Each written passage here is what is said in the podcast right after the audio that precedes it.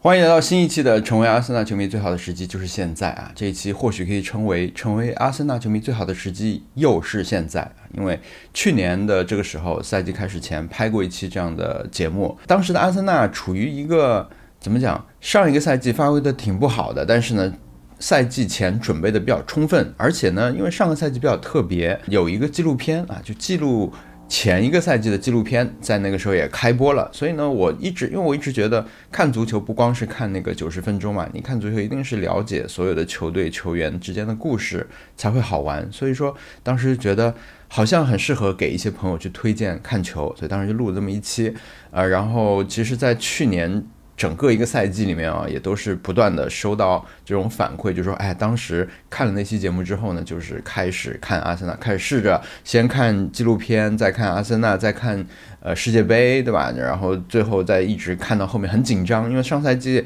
阿森纳比较可惜啊，就是。很长一段时间里面，其实都在第一名，然后领先一度优势很大，但是呢，后来发生了一些比较意外的受伤情况啊等等各种原因吧，最后就没有能够拿到冠军啊，但是已经拿到了一个非常让人满意的成绩，第二名。上上赛季是基于这些朋友的反馈很好，大家都说很开心啊，就看足球原来也挺有趣的，所以呢，呃，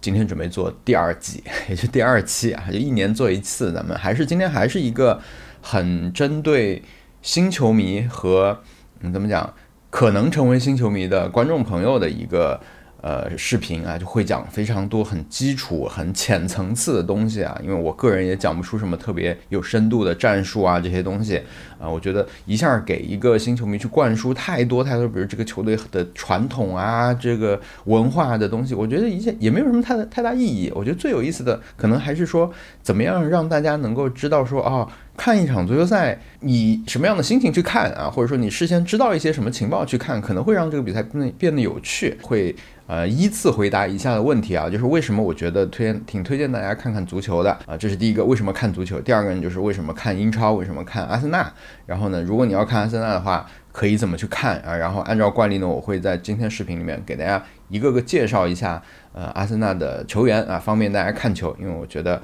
我以前有过一期播客叫做嗯，足球是我看过最长的真人秀啊，所以你把它理解成一个真人秀，可能就比较容易知道说这项运动，这项现在的。呃，世界第一运动吧，就是也是商业化最成功、最普及的这种职业体育。消费这个东西的时候，你具备一些什么样的观念，可能会可以获得更大的乐趣。对，所以我会从非常基础的东西讲起，比如说从我身上这个球衣讲起啊，就是因为为什么是这个时候做这个节目？因为嗯，足球我们现在讲的英阿森纳，它是英超联赛的一个球队，英超联赛就是英格兰的呃最高级的一个职业。联赛最高等级啊，它的下面一级呢是英冠，再下面就是甲乙丙这样往下排。那么它这个联赛呢有二十个队，每年啊有三支排在最后的队会被踢走。今年的最后三名就是明年不能踢了，明年就要去踢英冠，然后英冠的前三名就可以升上来。那升上来有什么好处呢？首先就是这个联赛运营的很好嘛，所以说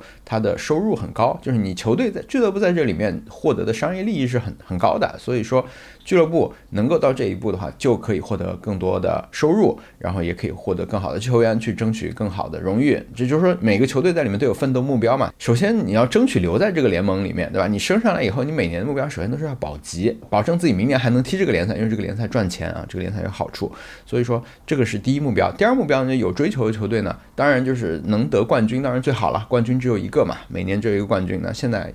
这几年来说。英超最强的拿冠军最多的球队是曼彻斯特城队，曼城啊，简称啊，他们已经拿了好几个冠军了。过去五年是拿四个吧，好像是啊。但是呢，不是每个队都每年都可以有机会争冠军啊。但是就有更多东西可以给他们争取，比如说是前四名可以参加一个叫欧冠的比赛，欧洲冠军联赛，就是由欧洲这些主要联赛的冠军和。啊，差点能得冠军的这些队吧，像英超不是去四个队嘛，对吧？它不光是冠军可以去，四个队都可以去，西班牙的、德国的、法国的、荷兰的各种比利时什么大大小小的国家吧都去，然后就踢这个比赛。这个比赛是，嗯，俱乐部。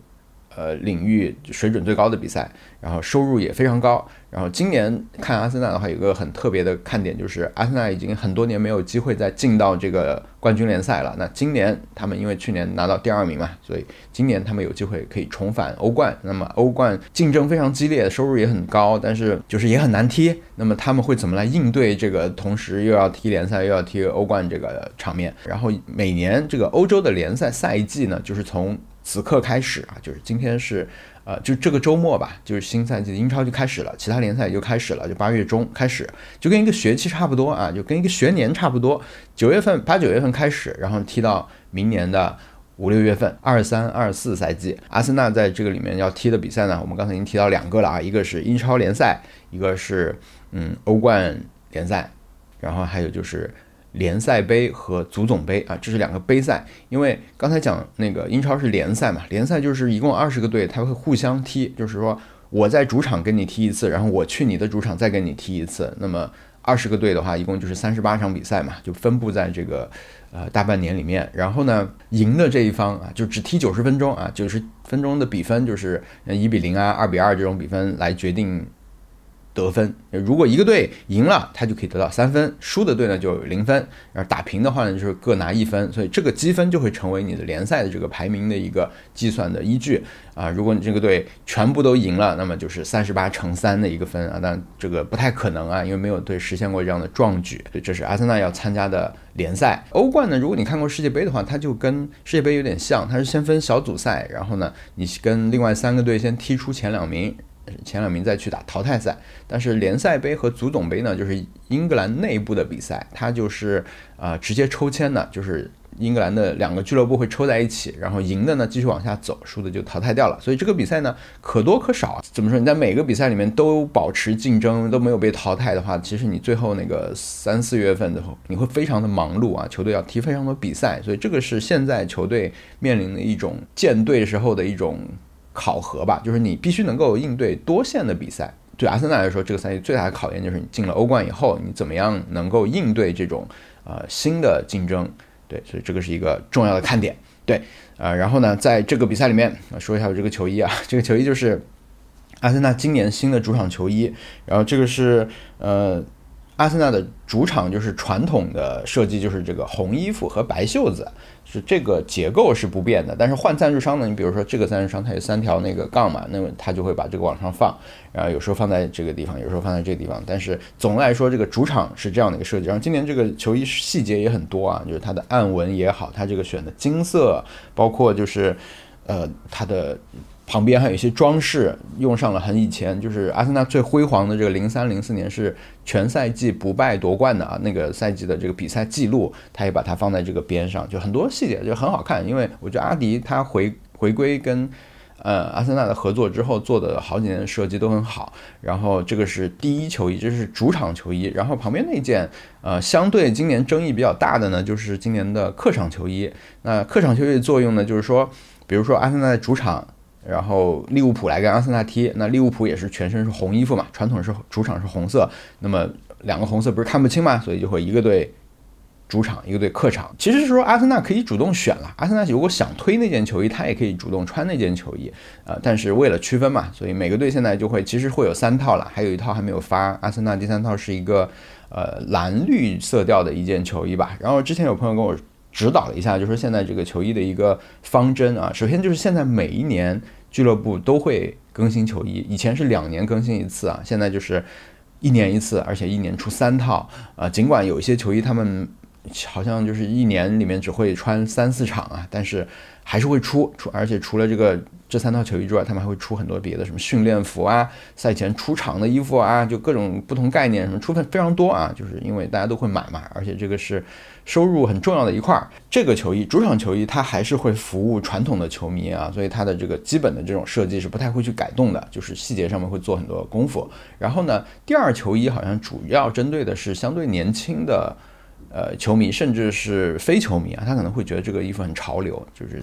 他往这个方向去推的，那这点是不是成功？我我我个人不敢讲啊，但是我现在已经慢慢看得越来越顺眼了。随着他们经常在 推广它，然后把它放在一些很夜场啊、荧光的那种音乐节啊那种场合下面去，呃拍照什么的，我会觉得好像慢慢我接受它的概念了。它可能不是给我设计的，但是我我现在觉得 OK，而且我现在觉得它那个配那个荧光黄的这个蓝色，甚至有一点好看啊，现在是这样的。然后他的第三球衣可能是 for 这种生活方式的。呃，球迷的，也就是可能年纪大一点的人，他可能未必会非常出挑的设计，但是他会很稳重，而且，比如他的队徽就是一个炮啊什么的，就是他会有一些呃新的细节在里面放吧。反正我觉得今年这个主场还是很好看的啊。好，我先来回答一个非常难答的问题吧，就是为什么要看足球？足球的魅力在哪里？它是一个足够复杂的游戏吧，就是它规则简单，但是你实际踢起来其实很复杂，因为你是有十一个人对十一个人，当你想要控制一切，当你想。呃，怎么说呢？在比较多的比赛里面都能获胜的话，其实是一件比较难的事情。十一个人之间产生这种联系，你们的思维要能够同步，我觉得就是很难。然后有很多人、很多团队在试图解决这个问题，他们就试图达到自己的目标。然后有时候他们可以成功，但他们的对对手也会很厉害呀。我觉得。要去这么分析的话，我觉得足球就是这样一个足够复杂的游戏。然后在同时呢，就是足球这个运动它诞生到现在，它是一个嗯，在不同的国家之间流传，从这里从从英格兰传到比如乌拉圭，再传到传到巴西啊，或者是比利时这些国家，就每个国家的人都用自己的文化来塑造了自己。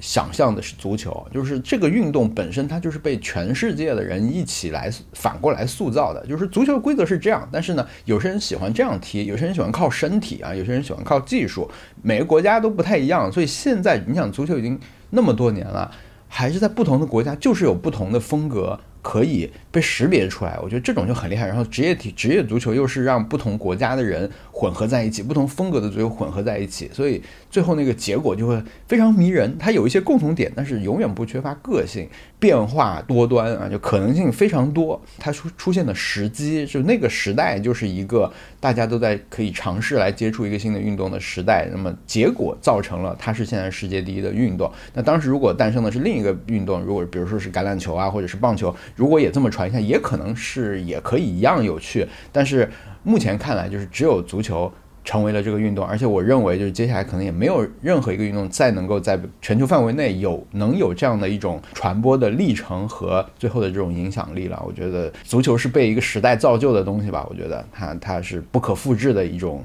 还有就是因为足球有足够长的历史和足够。多的故事吧，就是这些故事一定是重要的。就是你看职业体育，它一定是结合到赛场之外的所有的这种故事才会精彩嘛。它的场上的每个动作的含义都会变得更丰富。现在的这个职业足球发展那么多年，就每个队都有足够多的故事。你哪怕不去翻很久以前的历史，就光是目前这些人，我觉得都是。嗯，能够影响你对一场比赛新的看法。很多人问我嘛，就说你喜欢为什么喜欢阿森纳？怎么怎么入坑的？或者说，呃，像我们这种住在中国，为什么会去去支持一个伦敦的球队？好像是有点儿，其实跟你没有什么关系，对吧？它也不是你本本土的球队什么的。这个质问是很容易理解的，呃，然后呃，我觉得今天虽然我们这期节目是聊阿森纳，但是如果你听了这个节目决定要看的话，你看的不是阿森纳，我觉得也非常正常，因为其实。嗯，就我自己的观察，我会觉得现在大部分的俱乐部做的事情是类似的。你光是看他们现在的踢球风格也好，他们的这个运营也好，其实很多球队是面目模糊的，或者说大家做人都很像。就像是你现在买一台手机，这个手机很多手机它没有办法做出跟别人完全不一样的东西，因为供应商是一样的，或者说消费者需求也类似啊。你不可能真的去做一个很长很长的手机吧，对不对？你不可能做一个 真的怎么怎么魔方一样的手机，因为。不现实嘛，所以其实最后大家现在在走的道路都差不多，踢法甚至也差不多。那比如说现在很多队，比如说曼城的教练是瓜迪奥拉，瓜迪奥拉影响了非常多的人，阿尔特塔是他的助教，然后呃曼联的那个教练滕哈格以前也跟他是他的助手，然后还有就是现在英超越来越多的队都在准备要踢他这样的一个足球，就是一个讲究控制的传控体系的这样一个足球，这就是我理解的足球的魅力啊，不知道能不能传达到，但是。呃，我也觉得确实对现在年轻人来说，就是看足球确实是一个可能很沉闷的事情，因为跟电竞比起来，它的节奏太慢了，然后它整整个比赛时间又很长，进球又很少等等的。就是像皇马的主席啊，他们之前也想一些办法，说我们是不是要从电竞这边去抢一些观众，他觉得这个观众流失很厉害嘛，所以说。大家也在想办法，比美国人想能不能让我们的球场变小一点啊，或者是让一场时比赛的时间不要那么长等等的。我觉得我们还是比较珍惜现在什么都还没有变的这个时候啊，就 是这老派球迷是这样的。那接下来说一下英超啊，就是为什么是英超？英超其实也很简单，就是英超是目前商业化最成功的足球联赛，商业化做的特别成功，而且它比别的队都成功，别的联赛成功很多，所以这个联盟非常有钱，然后它这个钱会分给它的。呃，俱乐部参赛的俱乐部可以获得很多的收入。那么对于这些商业俱乐部来说，这是一笔很好的生意。就你在英超混得越久，你在英超成绩越好，那么你的整个的生意，你的收入也会更高嘛。那现在因为比如说伦敦的，就是很多英超其实他们的俱乐部老板都是外国人，都是呃中东人或者是美国人这样子，他不是以前那种社区概念的球队了啊，他有一部分的社区的这种。呃，社区文化性，但是它本身是外国老板百分之百持股的这样一种公司啊。但是英超商业化的结果就是会让这些俱乐部很有钱，所以现在英超的队他们在转会的时候就可以买到更好的球员，那理论上对他们的水水平也有一定的帮助吧。然后英超，因为它以前就是一个很强调身体和对抗的联赛，他们很很鼓吹的一些观念就是身体对抗啊，很激烈的这种很快速的。呃，连续的这种来回这样的，所以比赛看起来场面也会更精彩一些。还有就是英超对中国球迷好的一点就是它的比赛时间吧，就是在周末的晚上啊，七点半。然后九点或者是十点，然后再晚就是零点三十分，然后再晚到三点多啊，那个他们还有一个夏令时，所以这个时间也比较适合国内球迷看啊，就是周六周日的晚上十点，基本上都有很多比赛同时在进行。像是西甲的话，就会有很多比赛是在三点的，然后法甲也是一样。北京时间七点半那场英超，其实他们在英国是在中午十二点就要开始踢了，所以这个也是为了商业化的一种呃。改变吧，而且现在我觉得今年开始看英超也是会会是一个很有趣的事情啊。即使你不看阿森纳，今年因为很多球队都在都在做非常大幅度的这种变化，所有的队都在一个过渡期，可以说，呃，除了阿森纳本一会儿我们会展开讲之外呢，嗯，像是。啊，利物浦去年因为成绩不是很好，那今年也买了一个整个中轴线基本上都在更新。然后像切尔西去年也是经历了非常大的动荡，整个的教练换了，然后老板先是换老板嘛，换老板以后教练也换了，然后整个球队买了非常多球员，然后这个赛这个转会窗又在继续买，会是一个非常新的一个切尔西。然后曼城曼曼联也是吧，曼联也是就是。我觉得去年成绩也很好，然后今年又继续买了非常实用的这种球员，就是然后包括是呃热刺，包括是维拉这些球队，还有就是像布莱顿这种，嗯。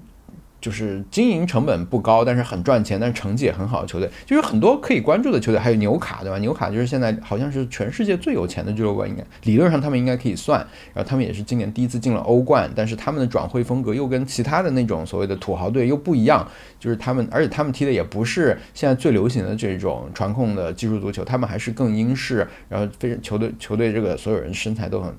高和壮的一个英式球队吧，我觉得都很有趣。包括曼城，虽然去年拿三冠王，但今年也有一些主力的球员走掉了，然后包括两个助教离开啊什么的。反正就是我觉得这今年的英超会非常有趣。不管你是看阿森纳还是看别的队，我感觉都会是一个充满了变化和这种竞争很激烈的一个赛季。因为去年真的有好几个队都是表现。比平时比前几年都要差很多，就比他们平均水准低于他们平均水准，然后今年他们要重新打回来啊，就所以就是夏天都花了很多钱，所以我觉得这是推荐英超的一个重要的理由。然后，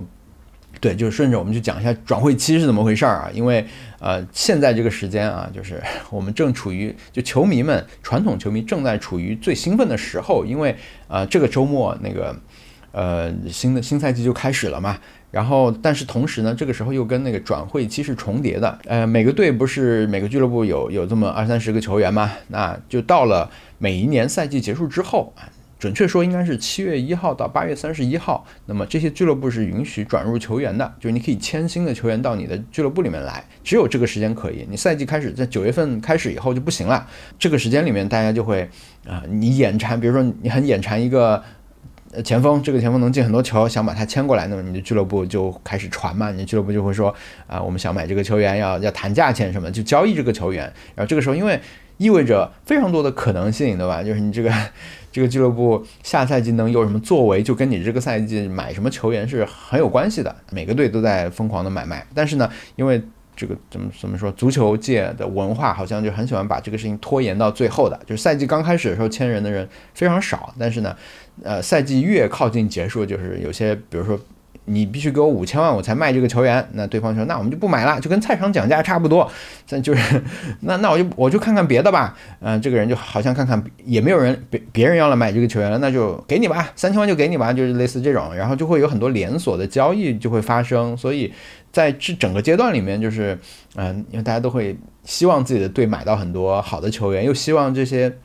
球员不要花自己太多钱，我的同样钱我能买三个人，不要买两个人啊什么的，类似这样的，所以这个本身就很有趣啊。但是这个也只是帮助大家去度过那个休赛期，这个两个多月的休两个月的休赛期，嗯，对，就到这个周末就结束了。所以呢，就是呃这个转会期呃就很重要，对每个队都很重要，每个队就是招兵买马嘛，就是。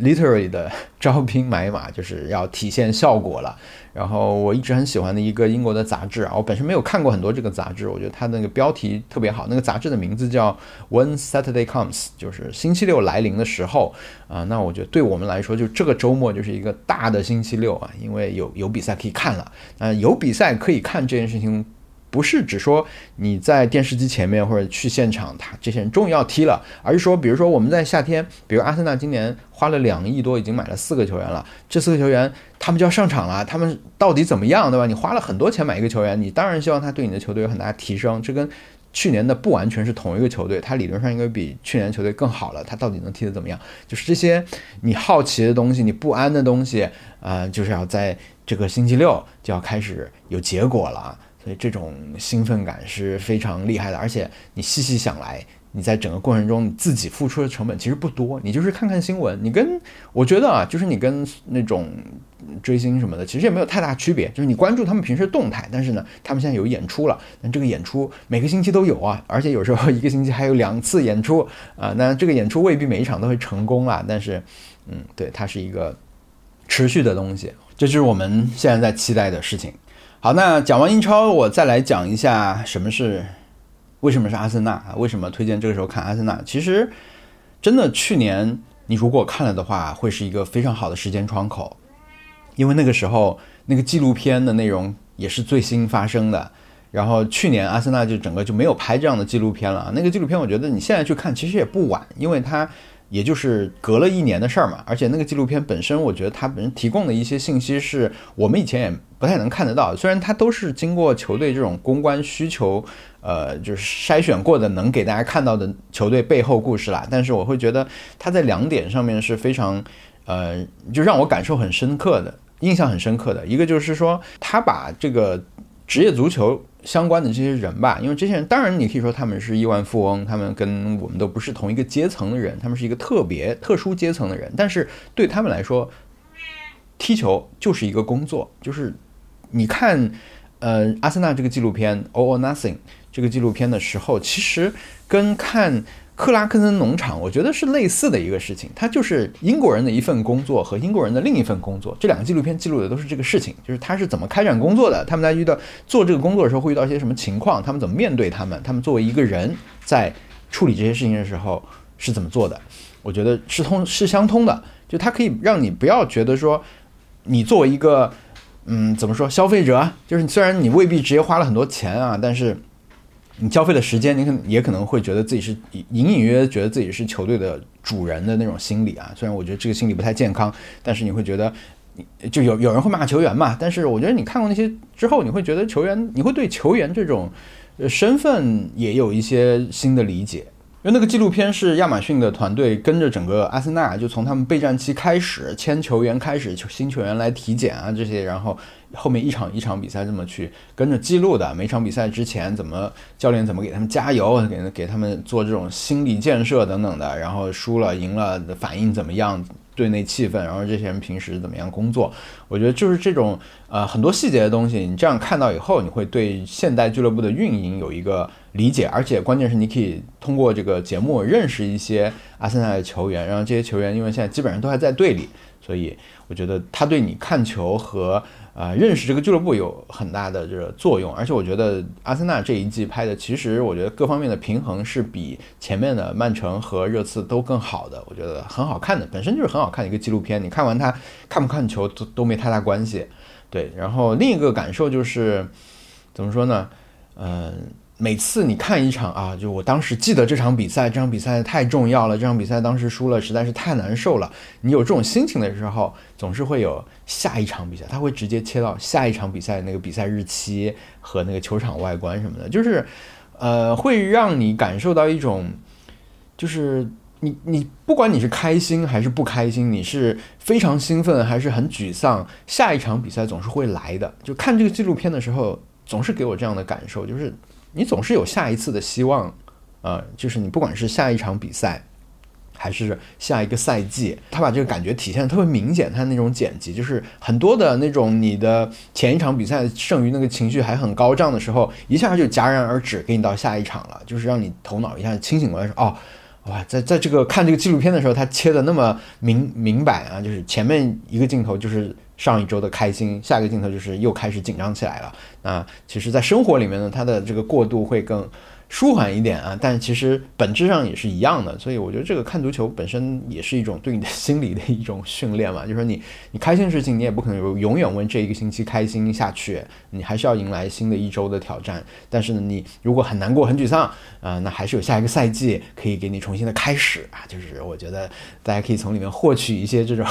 啊，就是心理方面的这种暗示吧。对，所以就像是那个纪录片里面开始记录的一样，就是因为前个赛季阿森纳就是说。呃，有一个非常差的开局，然后后来呢就比较有希望进入欧冠的时候又垮掉了。然后去年呢一下子就是啊，我在当时那期节目里面说的是，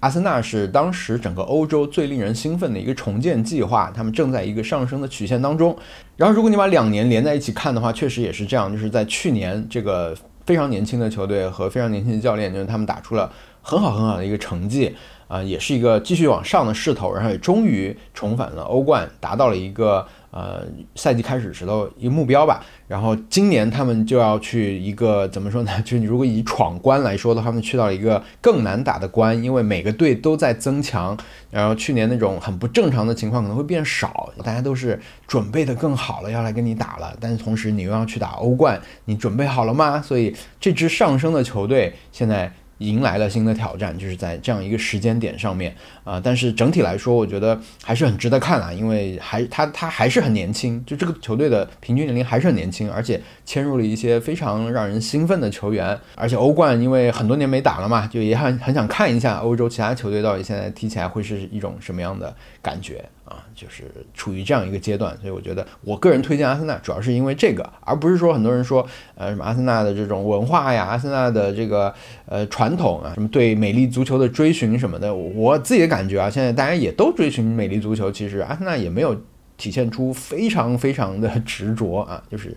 这一点，我觉得大家可以如果开始看以后再去感受，而不是一开始就带这种先入为主的概念去想，哎，到底怎么样才算美丽足球啊？这个算美丽吗？这个算艺术足球吗？呃，别的队真的没有在追求艺术足球吗？对吧？或者阿森纳一直重视青训，那现在其他队更重视青训，因为经济角度来说，重视青训也是很划算的一件事情嘛。一些价值观啊、文化方面的东西，我觉得大家可以自己去慢慢的事后去。呃，去去找吧。但一开始认识现在的球员，然后开始看现在的比赛，我觉得是最重要的。所以呢，接下来我就开始给大家逐个介绍阿森纳的现在的主力阵容，呃，一线队的球员吧。我尽量把我知道的这种八卦一点的，就很适合新球迷的这种有意思的事情给大家讲一下。首先就是一号拉姆斯戴尔。呃，拉姆塞尔是阿森纳现在的主力的守门员，然后他是一个性格非常外向和开朗的一个英格兰小伙，满头是这个金发红发，他就算红发嘛？反正就是很也不能说全是在开心了，他是一个我觉得就是一个把情绪写在脸上的这样一个年轻人吧。嗯，他来阿森纳的时候，其实很多球迷是不太接受的，因为他本身。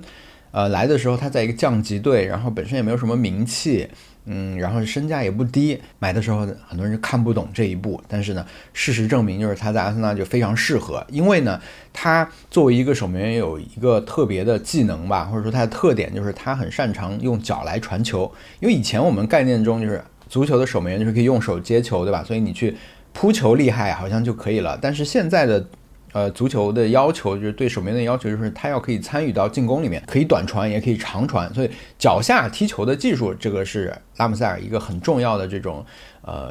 他本身的价值吧，所以他来了以后，其实应该大部分球迷都会挺喜欢他的，因为他在场上就是一直在笑嘛，也会有时候会跟那个客场球迷，客场球迷有时候因为他一直站在球门后面，后面都是对方的球迷在那骂他什么的，他有时候甚至跟对方开玩笑什么的，就是一个性格这样，但他也不全是开心啊，他有时候也会是呃，比如说队友失误了什么，他也会情绪很外露的去去指责对方吧，就说你下次这个看好了什么的。对，然后关于他还有一个，嗯，最近他写了一篇博客，写了很多以前我们不知道的事情，比如说他之前写了一个前年就是输给纽卡那场比赛之后吧，就是整个球队情绪非常低落，那时候他看到萨卡一个人留在那个更衣室地板上躺在那儿，啊，情绪非常差，他就想在那跟萨卡去聊聊天，啊，但是情绪就差到他觉得他都不好开口跟萨卡说话。所以他就虽然两个人在旁边，他也发了个消息给萨卡说：“你愿意跟我聊一会儿吗？”什么？然后他们就聊了一会儿，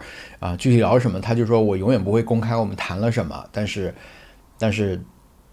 对他，他把这件事情分享了出来，是这样的。呃，还有里面更重要一件事情，就是去年相相当于说他的一个人生巅峰的时候吧，就是他在阿森纳踢得非常顺利，然后阿森纳本身表现也很好，这时候迎来了世界杯，他也去了世界杯的。英格兰队，但是他没有能够有上场机会。那世界杯结束以后呢，他就去度假了，就给他去一去休假一段时间嘛。但是他去那段时间，就是对他来说是很巅峰的时候，因为他跟他的呃，我不知道太太还是未婚妻啊，就是他的 partner 一起去出去玩，然后回来的时候，呃，对方流产了啊，所以他当时一下就受到非常大的打击，就像是你在一个呃人生巅峰的时候被。打击到了，那当时就是阿尔特塔，就是整个教练组，呃，就是球队嘛，还有就是阿尔特塔对他的这个整个态度，对他安慰啊，帮助他来应对这件事情什么的。然后最后好像是本来是要让他说你可以继续去休假，你去调整你的心态什么的，但是他就，呃，还是选择比赛嘛。然后当时其实后来踢了那个对热刺那场比赛，他发挥也非常好，就是，对啊，就是这些细节其实我觉得很很重要，就是说可以帮助你。呃，就像看那个纪录片一样吧，就是意识到这些球员他们本身也是普通人，在做一个工作，他们有自己的家庭，有自己的社会关系要去应对，他们也在经历自己生生活中的这种大大小小的事情。然后昨天发生一件事情，就是阿森纳的另一个守门员换掉了，就是 阿森纳的替补守门员转会去了诺丁汉森林队，然后阿森纳新签了一个跟拉姆塞尔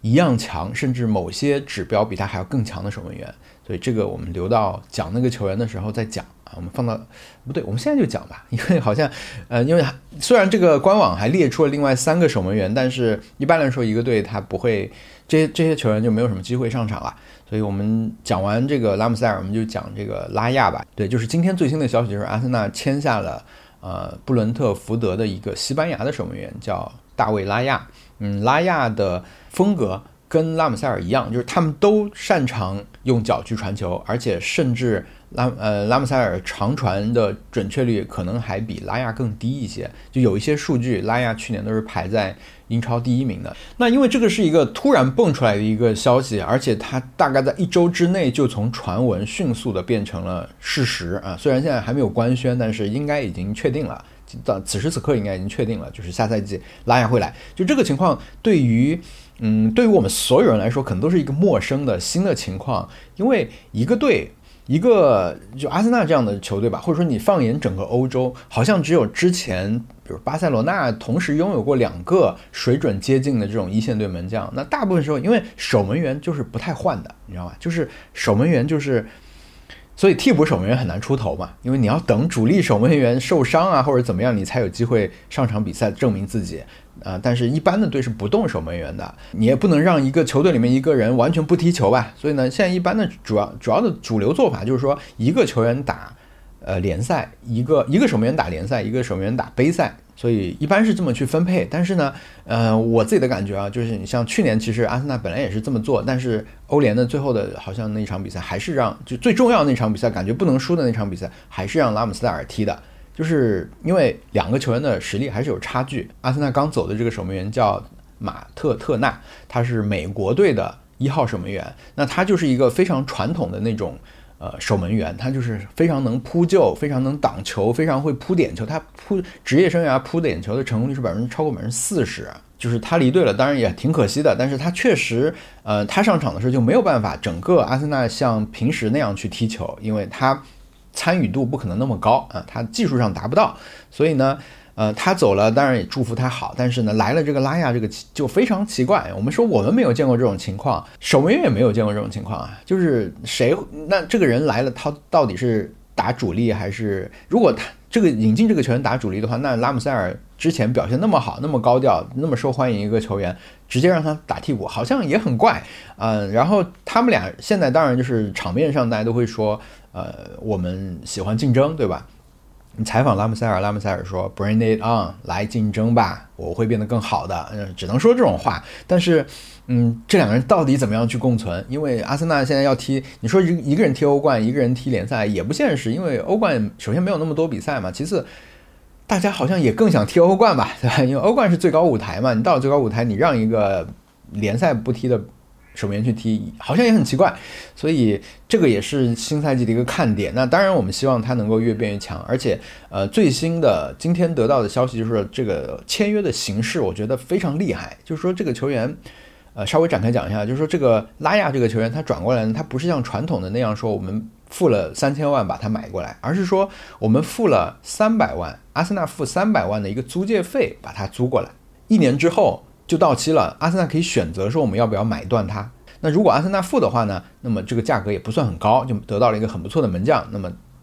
如果他们愿意付的话，也说明过去这就是接下来这一年里面，他们找到了让这两个门将共存的方式。但是如果他们觉得这个方法不靠谱的话，那么他们可以不要这个球员。那这个球员你就没有花什么钱，你花了三百万租了一年嘛，然后但这个球员就会回到他们那个队，他们那个队也还会挺满意的，因为不然的话，这个球员相当于他们要低价就转走了，所以这是一个非常聪明的一个协议，而且它解决了一个非常大的问题，就是，嗯，如果拉姆斯戴尔受伤了怎么办？因为就相当于你今年已经花了很多钱来补你的阵容了，前场已经觉得七七八八差不多了，但是如果拉姆斯戴尔受伤了怎么办？那现在。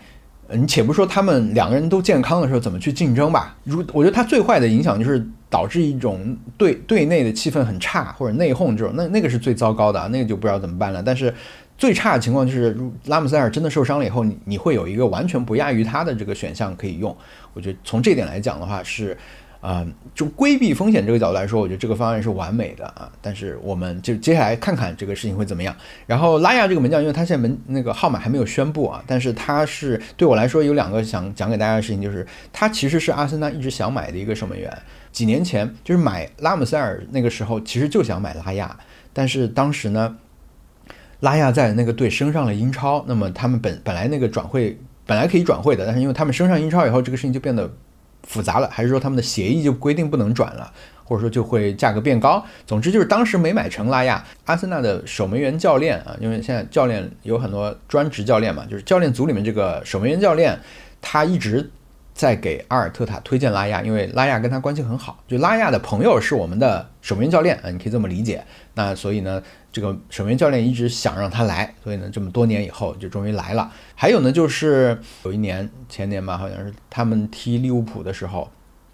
他表现非常好，他有非常多这种直接从守门员的位置一脚就把球传到前面的那种很准确的长传，就给对方，好像就还导致进球什么的。一直就是最后就是利物浦的教练就说，对面的守门员应该穿十号，对，就是这个守门员就是拉亚。所以很期待他在阿森纳会怎么样啊？我希望他们能够和谐共处吧，就是不要闹出什么问题。最差情况就是明年拉亚就回去了，拉亚发现没有什么机会。那即使是这样的话，拉姆塞尔，也说明拉姆塞尔会得到很很好的这种竞争和提升，对吧？好，接下来讲后卫线。后卫线呢，第一个是二号萨利巴，这是阿森纳的一个右中卫的首选的人选啊。这是一个法国中后卫，非常的年轻。然后阿森纳买他已经买了很多年了，但是整整整个事情其实还挺复杂的。就是当时买了以后，第一年和第二年都是租给了原来的队。虽然说卖给阿森纳，因为他很年轻嘛，就是觉得他即使回到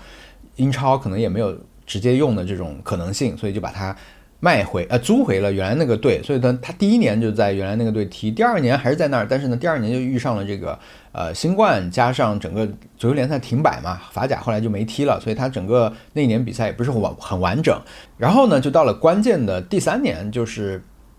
他理论上可以回到阿森纳了。然后当时阿尔特塔选择了不要他，阿尔特塔选择把他继续租给了法甲的另一个队，就是马赛。呃，他在马赛踢了一年的主力，然后那年马赛踢得非常好，因为马赛当时教练也是一个很有个性的一个不错的教练，所以呢，当时大家刚租出去的时候，大家是比较也比较质疑这个决定嘛，就觉得说你这么好的一个法国小伙，一个中卫，你你干嘛不留着自己用呢？啊，但是阿尔特塔还是把他给租出去了，租出去收效其实现在看的话，当然就是很好，因为就在去年，去年是他回到阿森纳的第一年，他直接融入球队，就是以主力身份打了基本上所有的比赛。直到他呃在欧联比赛里面受伤了，他背部受伤，然后背部受伤，因为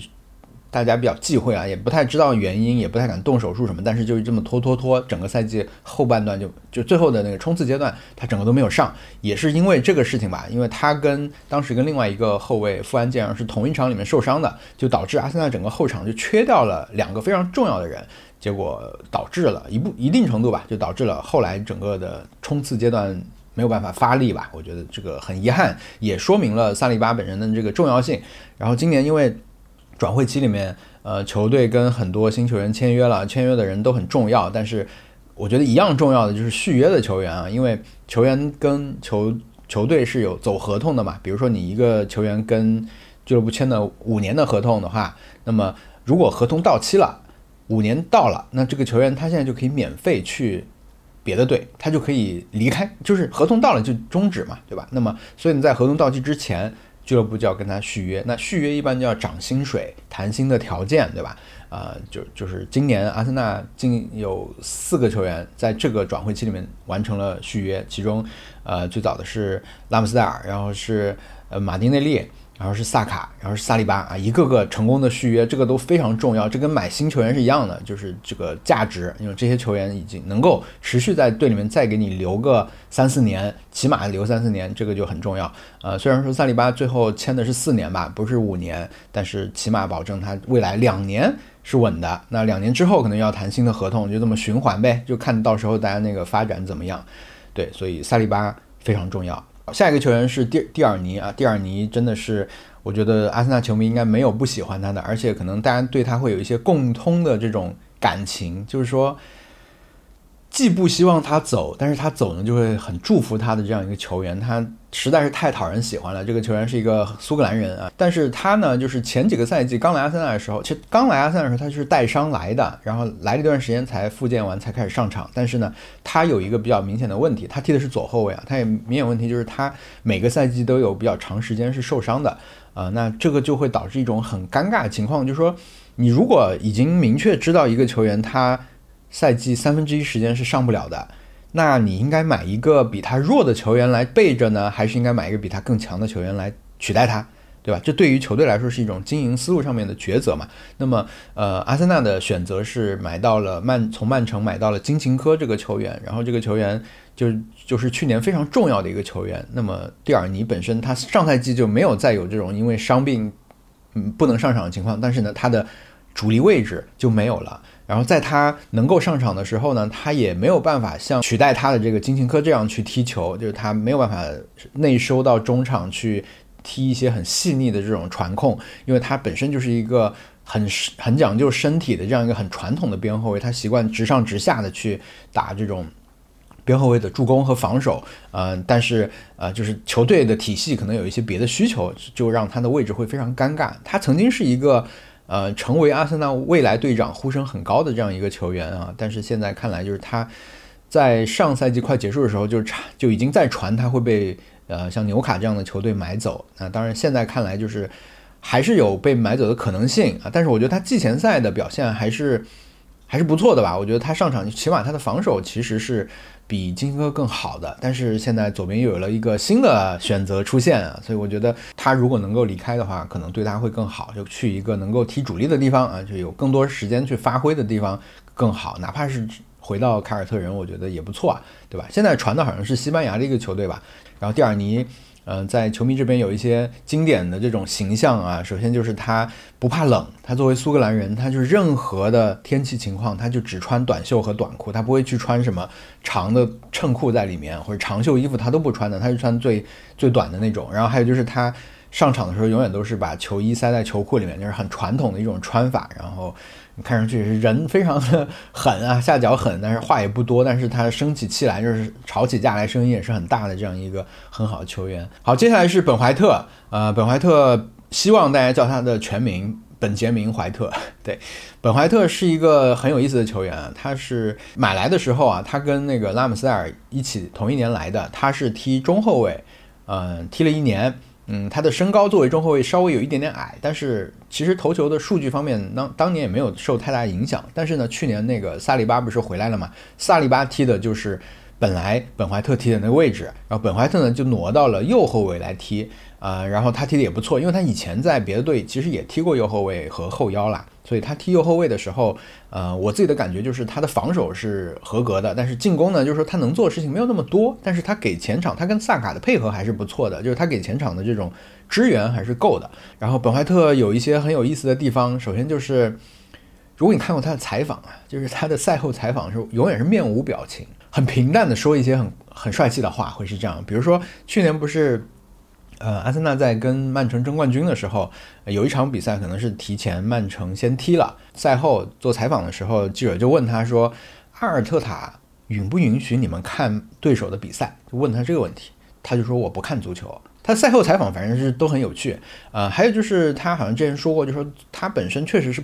不喜欢足球，他不像其他一些球员，就是从小就为足球狂热。他只是可能是在他成长过程中被人发现，好像挺擅长踢足球的，他就踢了足球。然后现在踢足球对他来说就是一个工作这样的感觉。那如果不踢足球，他可能也去种花啊什么的。好，下一个后防球员是六号加布里埃尔，这是阿森纳的三个来自巴西的加布里埃尔中的第一个。他其实全名是叫加布里埃尔马加良斯吧，阿尔特塔比较早引进的一个球员啊，当时没有觉得他。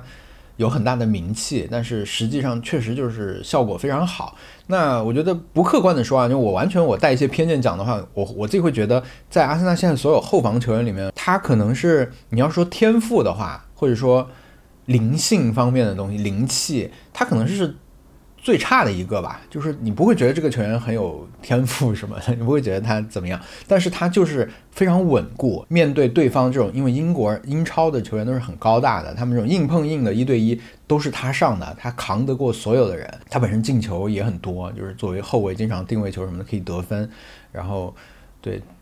现在头发和牙齿也都做过了，就牙齿非常白，然后头发也去年植过发什么的。反正我觉得也很有趣的一个球员，其实，但是他因为可能实在是太高大了，然后嗯，给人一种不是那么亲和的感觉啊。但其实也是很可爱的一个球员，加布里尔，他是阿森纳的主力的左边的这个中卫。左边中卫呢，就是现在教练就会倾向于用左脚来踢啊，就是用左脚中卫来踢左边啊。他们认为这样的选择。就会首先就给你这个位置就会带来一些这种优势啊！现在教练就是对场上这些细节都抠得非常的呃多。好，下一个球员是十二号廷贝尔，这个是今年刚刚从阿贾克斯引进的一个新的球员，这也是目前。最被大家就接受度最高的一个新球员吧，就觉得他迅速融入球队，而且大家都非常喜欢这样的风格，因为他是一个身材不高，但是呢动作非常快，然后身体也很强壮，上抢啊这种速率又快，然后又很硬的这样一个球员。那这种球员，阿森纳其实已经有一段时间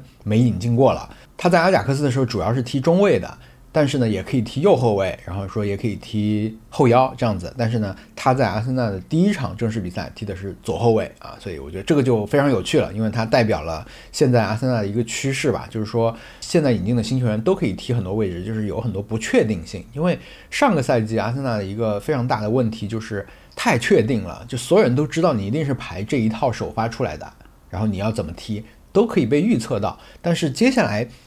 我个人是觉得有点太不可预测了啊，就是说 球迷很难预测阿尔特塔会怎么排。然后球员可能也不知道，就是我这场能不能上，或者我这场能上，我是踢哪儿。当然，最重要的是球那个教练得知道啊，就阿尔特塔知道就可以了，不要阿尔特塔也觉得他到底踢哪个位置更好，我也不知道，那那就有一点完蛋啊。就是说，从完全可预测到非常不可预测，中间那个度会走到哪里，我觉得也是这个赛季的一个新的看点。那我觉得廷贝尔本身就代表了一点这种多功能和这种不可预测性吧。嗯，但是他确实是现在大家觉得就是大家都觉得买买的太便宜了，这个球员就是即插即用，然后呢效果又很好。好，下一个球员是十五号基维奥尔，这是一个波兰的球员，呃，他是今年一月份引进的一个左脚中卫。每个赛季的一半的时候，冬天啊，就一月一号到一月三十一号还有一次转会，这个是给你做冬季的补强，或者你之前有人受伤了呀，可以这样。但一般来说，这个冬冬天这个转会窗的动作大家都会小一点，因为。理论上你要从一些正在运行的这种队里面去买人嘛，那么整个交易难度也会比较大，对，所以今年阿森纳是买了三个球员，其中呃基维尔是其中的一个，当时补的是这个左脚中卫嘛，然后但他上场机会不是很多，因为理论上他是替补这个加布里埃尔的，那加布里埃尔好像就没有受过伤。啊，然后主力位置非常稳，所以呢，他之前上场机会不多。但是后来改过，比如说让他去踢右边那个中卫，就萨利巴受伤的时候，曾经让他上场去踢右边，也让他踢过左后卫，看的比较少啊。但是防守我觉得还行吧。但是他的那个左脚往前的长传是很有特点的，就是他长传找呃两两边的球员，就传的很远，但是又传的很准。我觉得这个很厉害，这可能是他的一个特点。然后要说他有什么好玩的地方，可能就是他这个名字吧，他名字。他刚转来的时候，所有这种英语博客人都在说：“哎，他这名字到底怎么念？Kivio 什么的，反正就是他，他叫，因为他叫 Kivio，对，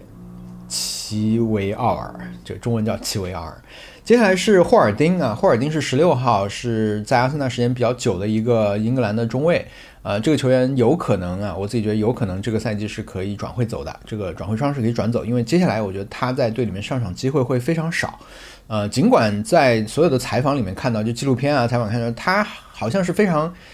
满意自己在这个球队里面当一个替补啊，就偶尔有机会可以上一上的这种身份，他是可以接受的。然后，因为他觉得我在这里不用踢很多的比赛，我也可以有很不错的收入，而且整个球队里面气氛很好，为什么不这样呢？好像我看过他有类说过类似的话了。但是你你如果甘愿这样，当然不错了。但是上赛季因为最后出现了必须由你上场顶的时候。他有点顶不住的情况，那么理论上从球队角度来说，可能留他的这个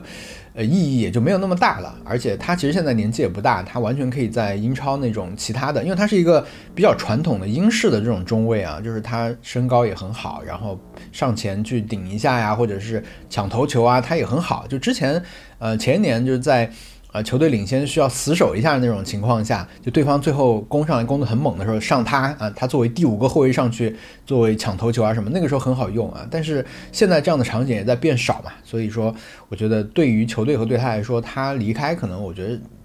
是不错的选择。下一个是塞德里克，塞德里克呢是他又可以打右后卫，又可以打左后卫，感觉就是可以同时应付两边。但事实证明，就是他两边踢的都不怎么样啊，应该会离离开吧？今年应该会离开啊。但是他有一个好笑的地方，就是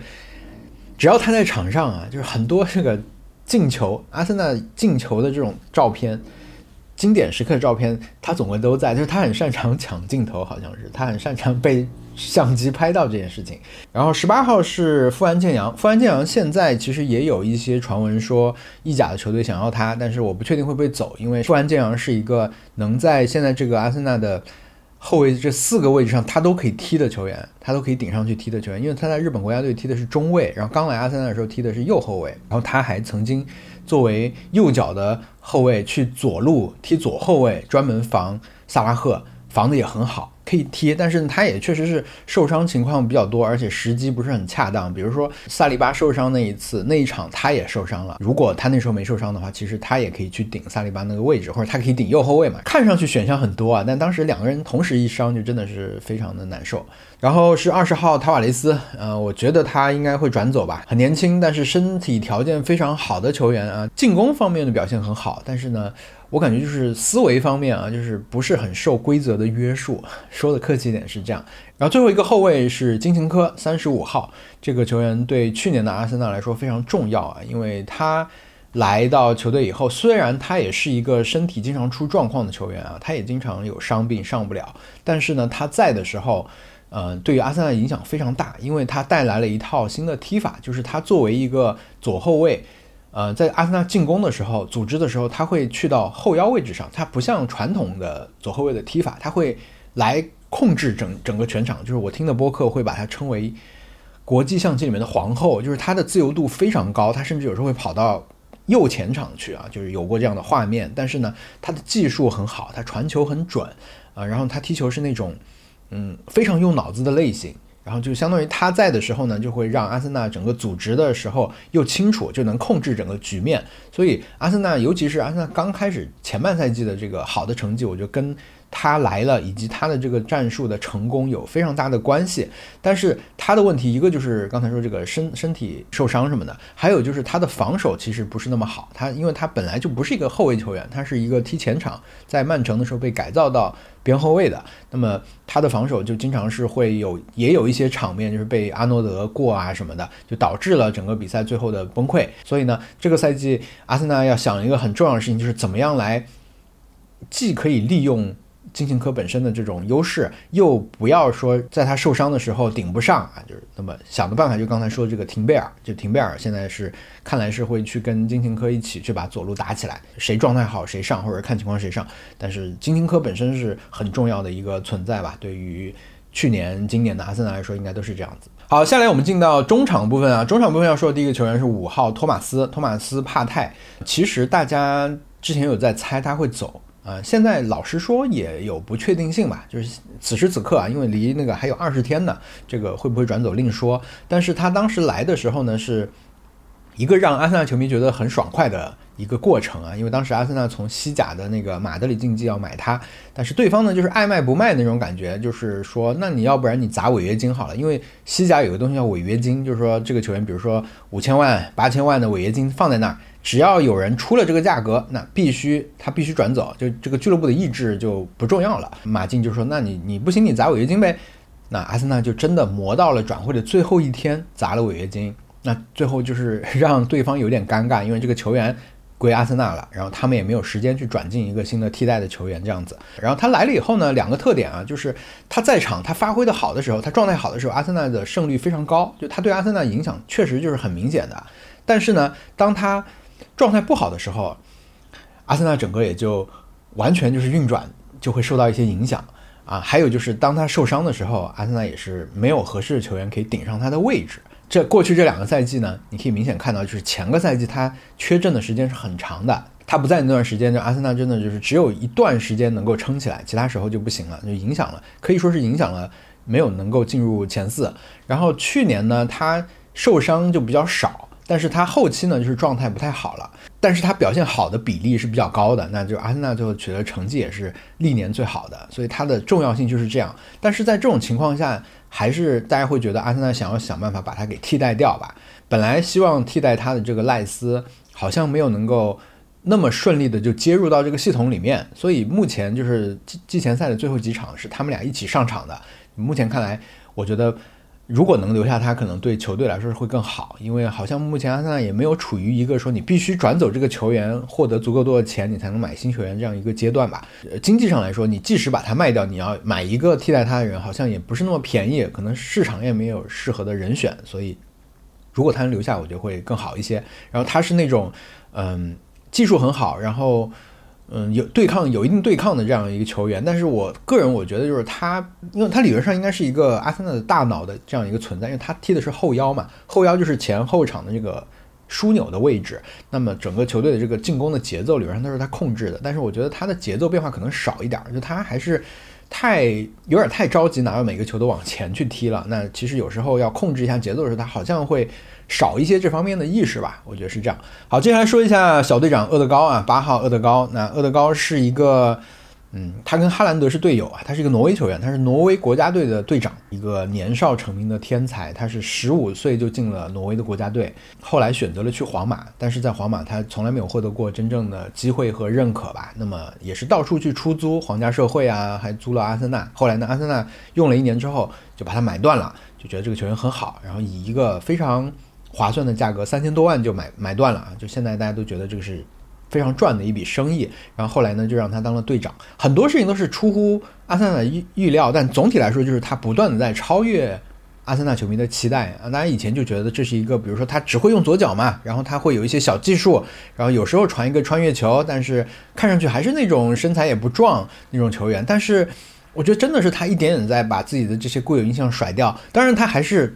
现在还是只擅长用他的左脚啊，但是他现在在场上真的是很拼的一个球员。他不光是有那些刚才说的那种，呃，偶尔的妙传，或者说是，是呃，赛后会被大家放到网上那种小集锦，就是真的是把一个人完全晃倒的那种进。然后他关键是，他去年有十五个进球啊，阿森纳中场已经很多年没有能够进那么多球了。这个对阿森纳后来整个。战绩是有非常大影响的，还有就是他作为队长啊，他他的压迫是非常不犀利的。他场上跑动，当然他会有一些缺缺点啊，会让人觉得他不行。比如说，他有好几次都是。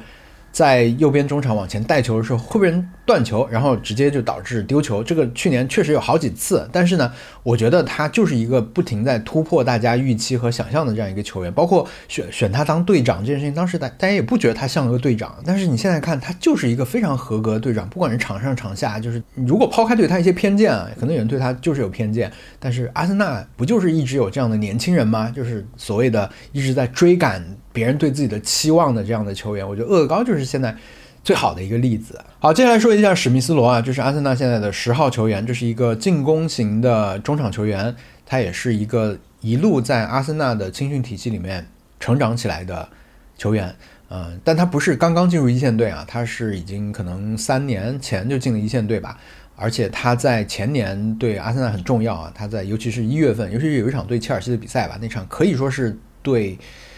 阿森纳来说，对阿尔特来说都是一个转折点性质的一个比赛。说他拯救了当时的阿尔特啊，可能都不为过啊。他当时那个赛季进了很多球，他特点就是他盘球往前的那个能力，好像现在球队里面这样的球员都不多的。嗯，他刚出道的时候，真的有有有一些时候，我们看他那种步伐呀、体态什么，真的很像德布劳内。觉得还有就是他的射门其实也很有特点，就他射门很果断，然后呢，射门的击球的那种感觉是很特别的。但是呢，我觉得。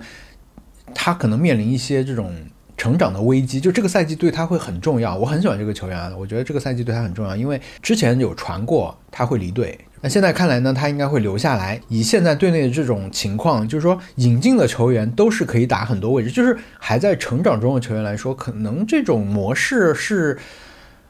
对他们来说是好是坏很难讲，我觉得可能会坏，因为一个是史密斯罗，一个是法比奥维埃拉，我觉得他们两个就是一个是位置定不下来，一个是你的出场机会少嘛。那你在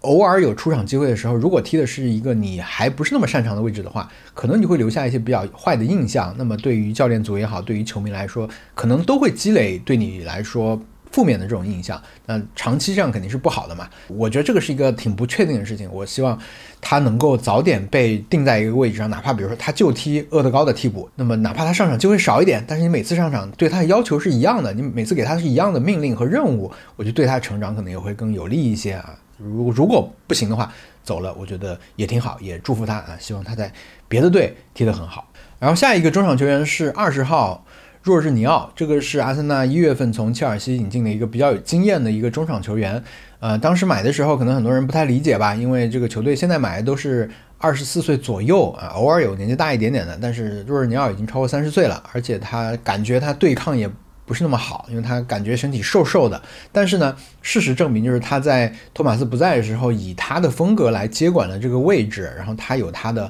比赛的思路。他因为他是欧洲冠军啊，他带的意大利队是拿到欧洲冠军的。然后他在切尔西也拿过很多奖杯，所以其实他本身我觉得是有实力的。但是他签的是一个比较短的合同吧。我觉得他，呃，除了这个战术很有意义之外，我觉得还有一个功能是说。他可能可以帮助哈弗茨更好的、更快融入到阿森纳队吧，因为他跟哈弗茨相当于去年一开始都是在切尔西嘛。那他先来了阿森纳，现在哈弗茨也来了，那这又是一个老大哥型的这种存在，那可能就可以帮助他更快的融入球队啊。然后若日尼奥还有一个很好玩的地方就是他的这个点球成功率很高啊，因为他是一个跳跳点球，他用的是小跳步踢点球的方式，然后这个方式就是要骗过门将吧。那我觉得他是我印象中我第一个看到这么踢点球的球员。他在切尔西的时候，老实说，我看到他这么踢点球，我都觉得有点心烦啊，就觉得这种。算什么啦？但是等到他来到阿森纳的时候，他用这种方法踢点球，我就觉得稳。好，下一个中场是二十一号法比奥维埃拉。那这个可能是目前我感觉阿森纳球迷最不待见的一个球员吧。大家不管是开玩笑还是真的恶意，都很容易把他拎出来讲，因为他是身价也不低啊，三千多万，在队里面好像没有过特别特别好的表现啊。但是呢，我还是很期待他能踢出来吧，因为好像大家很容易拿他去跟那个。嗯，曼城的另外一个小个子的葡萄牙中场去对比，就贝尔纳多·席尔瓦，就觉得他们俩。个个子都不高，但是你看人家贝尔贝尔纳多那么有比赛智慧，对吧？那么会用自己的身体啊，但是法比奥呢，就是刚来的时候就是特别特别瘦，现在也没有特别明显的改善嘛。就是他跟英超的所有球员去拼身体，好像都是吃亏的，而且很多时候他现在努力去拼一拼，然后倒在地上以后也不也不吹犯规啊，他就觉得很不公平啊，什么经常出现这样的画面，就是他的身体劣势现在还是劣势，但是呢，他的。进攻方面也没有表现的特别好，而且失误率很高，可能这就是大家对他的一些普遍的印象啊。但是我看的一些这种博主，其实他刚来的时候就就发表过一个我觉得有意思的观点，就是觉得他如果你拿他跟拿阿森纳跟曼城比的话，他不是像席尔瓦，他可能更像德布劳内。就是他的一个特点是很像德布劳内，就是说他很擅长在。球场的各个位置直接发起有威胁的进攻。其实你现在去看他集锦的话，你也可以看到一些这种画面，就是他在一些感觉，比如很很靠近底线的地方，或者是很远离禁区的地方，他可以直接一脚起后点。那后点确实有个人在等，但是他这个球往往在前点就会被人抢掉，就就踢在别人身上。就他发起进攻的时候特别果断，我觉得这个点其实真的有点像德布劳内。但是呢，他现在一方面是经验，一方面可能他技术确实还不够那么精细，所以呢，这些球往往出不来。就他传的时候出不来啊，加上他身体劣势，就你就感觉就是球到他这儿基本上是终点，到他这儿以后就结束了。如果他能够减少失误率，然后再能够那个的话，我觉得就是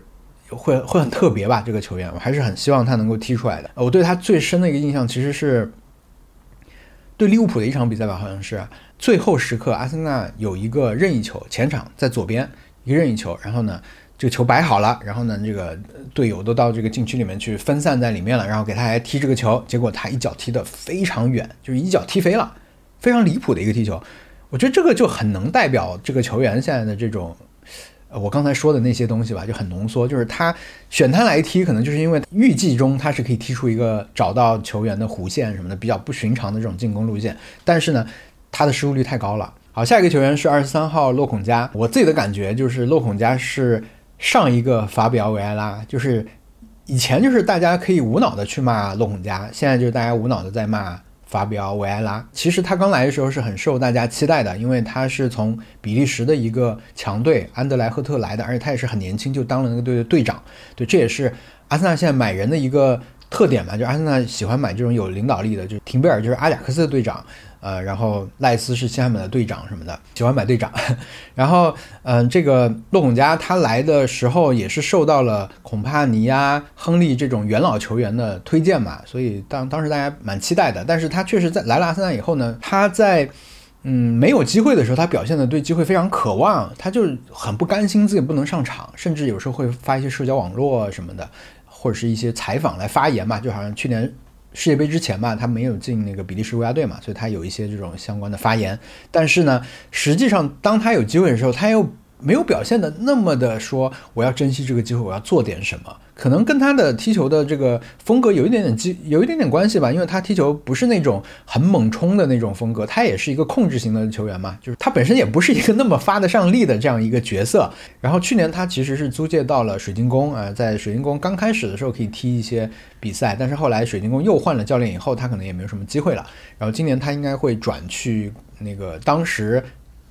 推崇过他的这个孔帕尼在的这个伯恩利队，然后下一个球员是埃尔内尼啊，这是阿森纳比较现在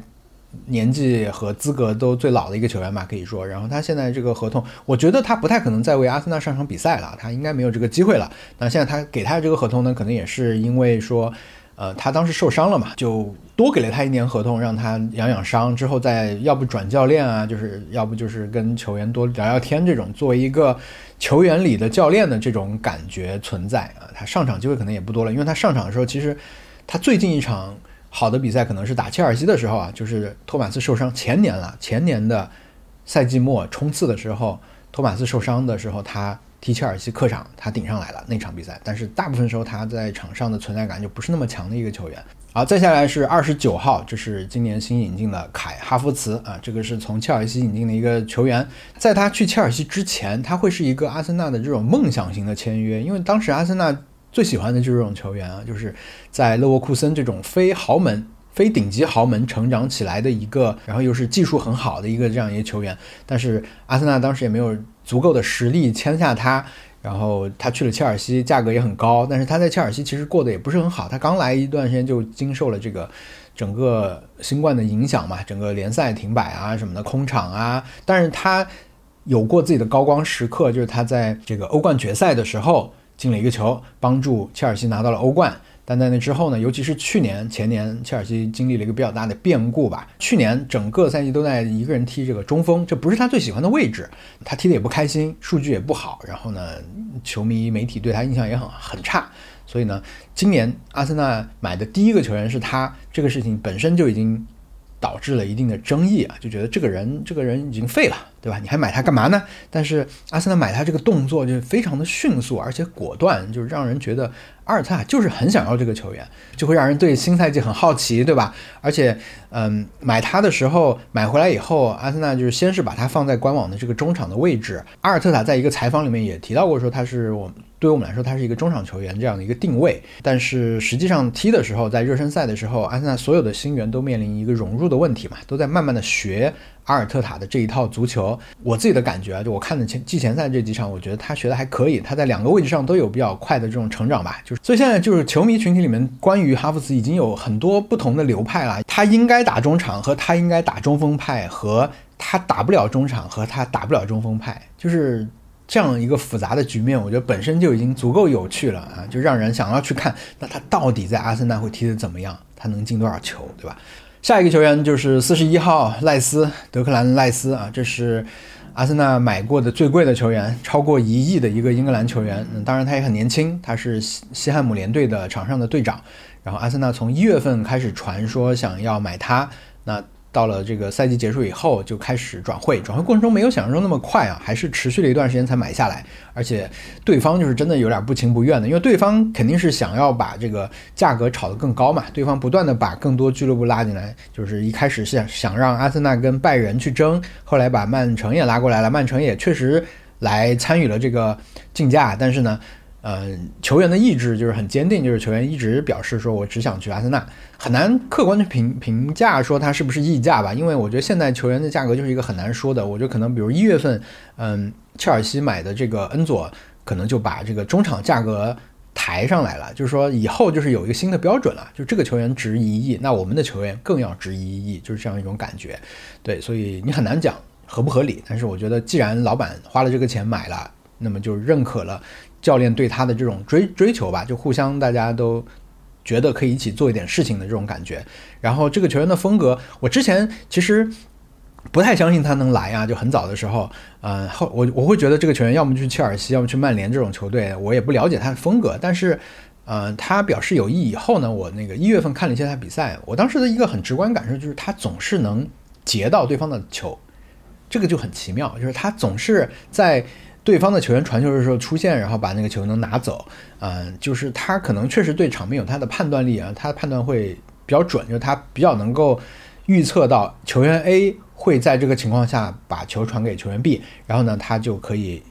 先启动一两步，然后因为他身高也比较高，然后他腿也很长，所以他经常能够截到球，所以这个球员他在西汉姆是管所有的这个进攻分配的。就防守的时候，他到位率很高，他可以拦截，他可以抢球。那这个其实是阿森纳上个赛季比较缺的嘛，就是后后场的这种拦截覆盖没有那么多，就主要是靠那个呃托马斯和扎卡的回防呃。但是扎卡上赛季其实防守参与的没有之前那么多。那他来了以后，理论上可以取代托马斯，然后把这个后场全部都交给他管。但是好像从季前赛来说就没有那么顺利吧？这个转换、这个交接没有大家想那么快，所以现在托马斯也留了下来。我觉得这个也是比较合理的一个方案，就是你让呃赖斯来了，直接。踢你的这个管理所有事情的这个位置是没有那么快能够做到的，跟所有球员一样啊，他来以后就会先夸，先跟媒体夸阿尔特塔，就阿尔特塔跟我聊过足球了，阿尔特塔太爱足球，太懂足球了，确实可能他真的是在学。呃，我看别人开玩笑说他现在的足球说明书是二零零九版的啊，因为他之前带他的是一是那个莫耶斯嘛，是一个年纪比较大的，是阿尔阿尔特塔以前的教练啊，就是一个年纪比较大的一个教练，那可能足球的整个。思维确实是相对老一些，那现在他要整个来学，就是现在新来的一些球员可能都要学一学阿尔特塔的二零二三版的足球，那这个学本身就是需要很多时间的。你看那个酋长杯那个比赛，他好像踢了六七十分钟被换下去吧，当时他已经很累了，就大喘气。你想，他这个球员体力是很好的，这个球员一直是以这种体力好、不受伤、满场跑为。自己的特点的一个球员，他踢六十多分钟比赛，他已经喘成这样了，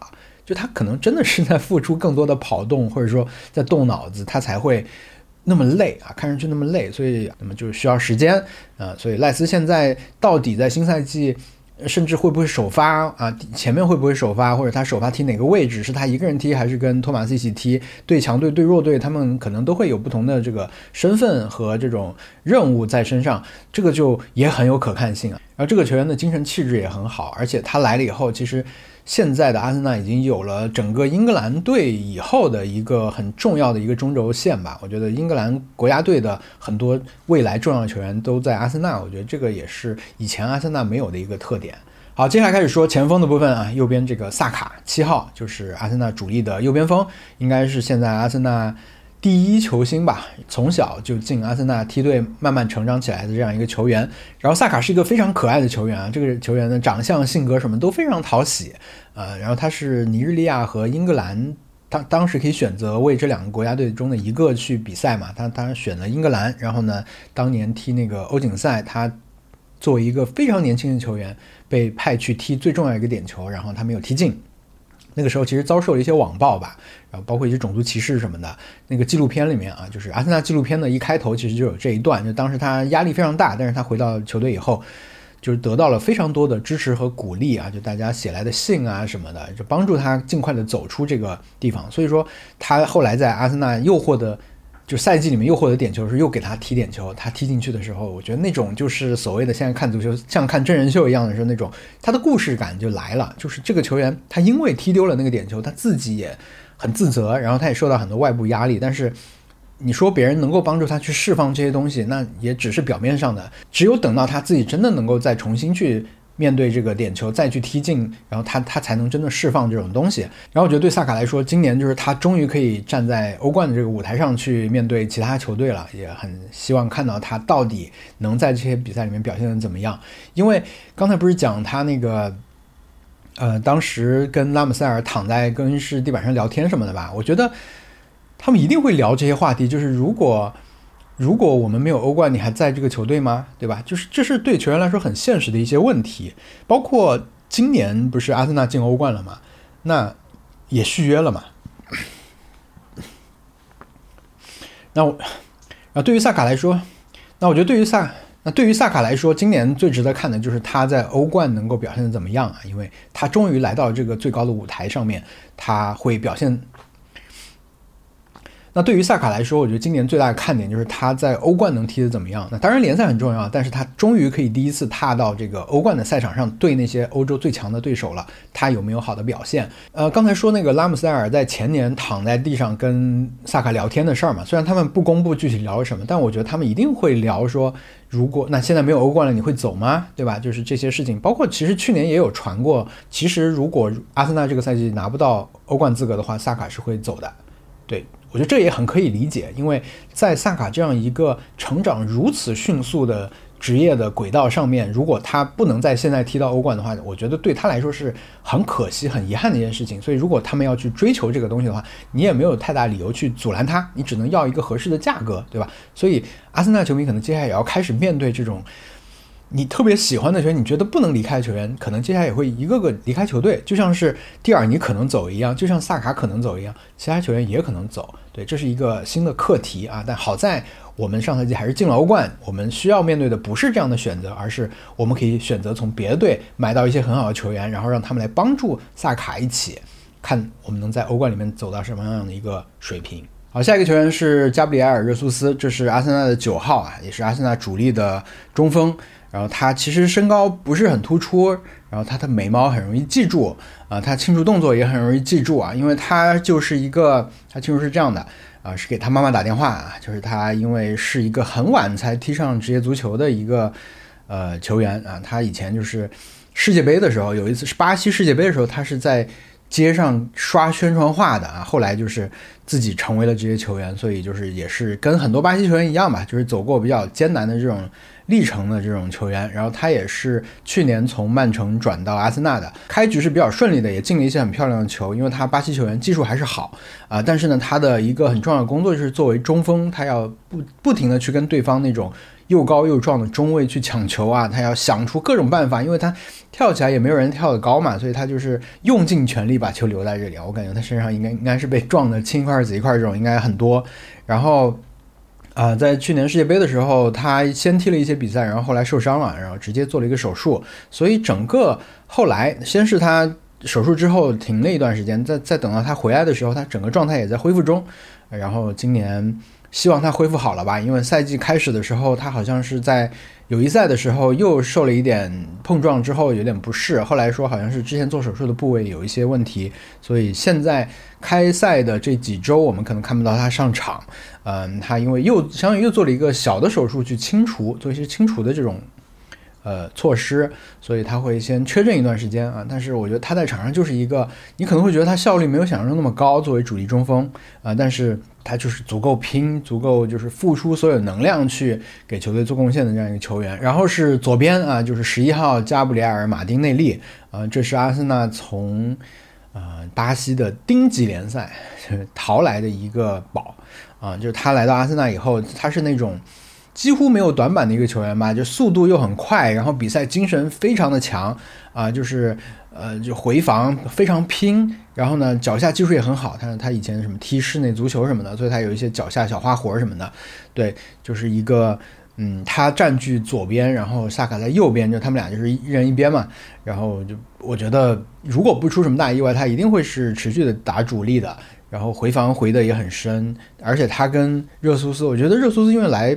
呃英超已经有比较多年了嘛，他也是刚呃不加那个加马丁。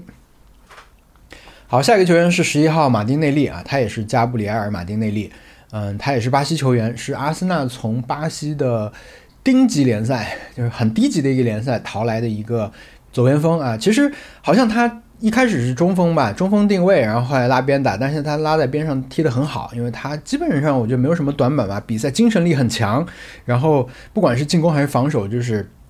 该回防的时候回得很深，然后速度很快，对抗也很强。啊，技术也很好，射门也很果断。要说的话，可能就是他是现在阿森纳前场几个球员里面。比较相对比较毒的一个吧，因为我觉得毒不是坏事儿啊，是一个特性来说的话，他是比较执着自己得分的一个球员，好像。然后，嗯，他现在固定在左边锋的位置上，就跟萨卡就遥遥相望啊，一个在左边，一个在右边。我觉得他年纪很小，也是跟萨卡一样吧，就是对他有同样的一个期待。然后我觉得他也是那种很朴实、很事业心很强的球员。我我自己的感觉就是，他可能也很知道自己得到了这个机会很不容易，因为在他之后，其实阿森纳也一直会去巴西讨。一些那个，呃，没有成名那种小的球员啊，因为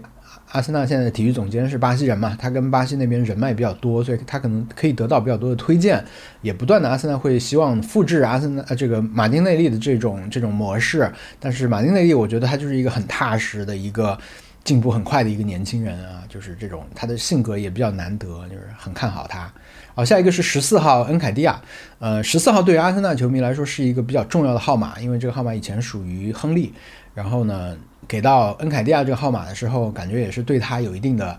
呃信任吧，或者说一个认可以后给了他这个号码。然后他也是从小，他不是最早不是在那个阿森纳的青训体系啊，他是比较小的时候是在切尔西，当时他跟赖斯其实是切尔西青训营的队友。然后呢，呃，被放弃了吧，就是没有能在切尔西继续成长，然后他就来了阿森纳，然后呢，赖斯就去了西汉姆，然后现在呢，他们又在阿森纳重新聚首了。然后他就是一个在比较年轻的时候，就在英格兰的比较低年龄段的这个国家队里面一直创下进球记录的这个选手，但是他一直没有得到阿森纳球迷的认可吧，很多人就觉得他是一个需要证明自己的这样一个地位，但我觉得他其实已经在他能够有的这个出场机会里面已经。证明了自己了啊！就包括今年年初这个热苏斯做手术那段时间，就是他直接顶上来，我觉得发挥也是很不错。而且他现在比之前全面很多。以前大家说到他的特点的话，就说他就是擅长。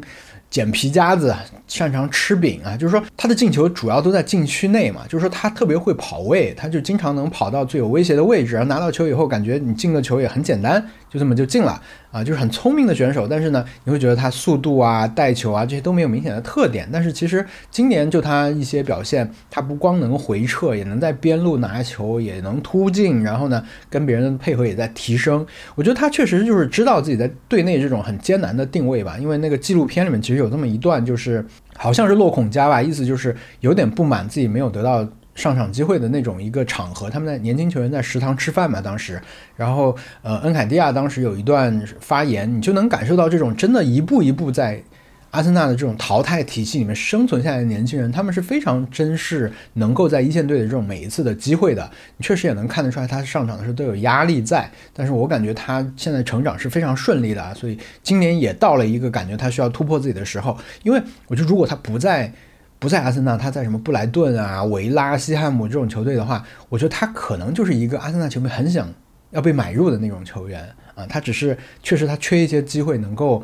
呃，有有足够多的上场时间，让他能够把这些东西打出来。我觉得他成长已经很快了，确实是需要证明自己，但是这个也不完全取决于他吧。好，下一个球员是十九号特罗萨德。特罗萨德是今年年初引进的最大的惊喜啊！因为当时阿森纳其实本来想买的边锋是穆德里克，是一个后来被叫价叫到一亿的这样一个乌克兰的边锋啊，但是阿森纳最后没有买到穆德里克，买了一个比较便宜的二十九岁的特罗萨德，这是一个比利时的球员，嗯，数据打得非常漂亮。他来了以后也没有成为主力，但是呢，每一次你给他机会，他都会闪光。他没有特别特别明显的那种射门啊，或者是过人的优势。他技术非常好，但是他身材也不高，嗯。但是我自己对他的最深的印象就是，我觉得他做决定非常果断。就是他拿到球之前，似乎就是，当然职业球员肯定是拿到球之前就应该知道自己的选项大概有哪些了。但是我觉得他不会让球在自己的脚下停太久，他总是碰球一次两次之内就把球传传出去。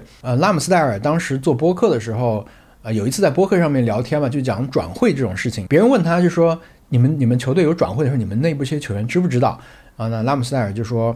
其实是有些知道，比如热苏斯啊，我们提前可能知道个七七八八的。但是像呃金琴科这种就是突然出现的转会，我们也不知道。嗯，但是呢，他还是后面就说到了说，其实面对竞争这件事情，他说。”呃，我们也知道，就包括每个球员来，比如说特罗萨德来我们球队，他不是说我要来当一个轮换球员的，他不是说我要来当谁的替补的，他就是想要抢掉一个人的位置。比如说特罗萨德来，他就是瞄准了马丁内利这个左边锋的位置来的。那对球员来说，竞争就是这么一回事儿，就来的一个人，你不能完全小看他。那我觉得。特罗萨的数据就是会让人觉得他值得更多的机会。然后官网上现在有两个十九号，一个是特罗萨德，一个是佩佩尼古拉斯佩佩。那佩佩，呃，我觉得他应该是会走了，只是看具体怎么走。他是阿森纳比较失败的一个大额的投资啊，就花了七八千万英镑，但是其实从来没有过让人非常满意的这种发挥，没有一个教练能够用好他，可以说是。刚才忘了讲了，就是这个呃赖斯，因为花了一亿多嘛，这个是一个。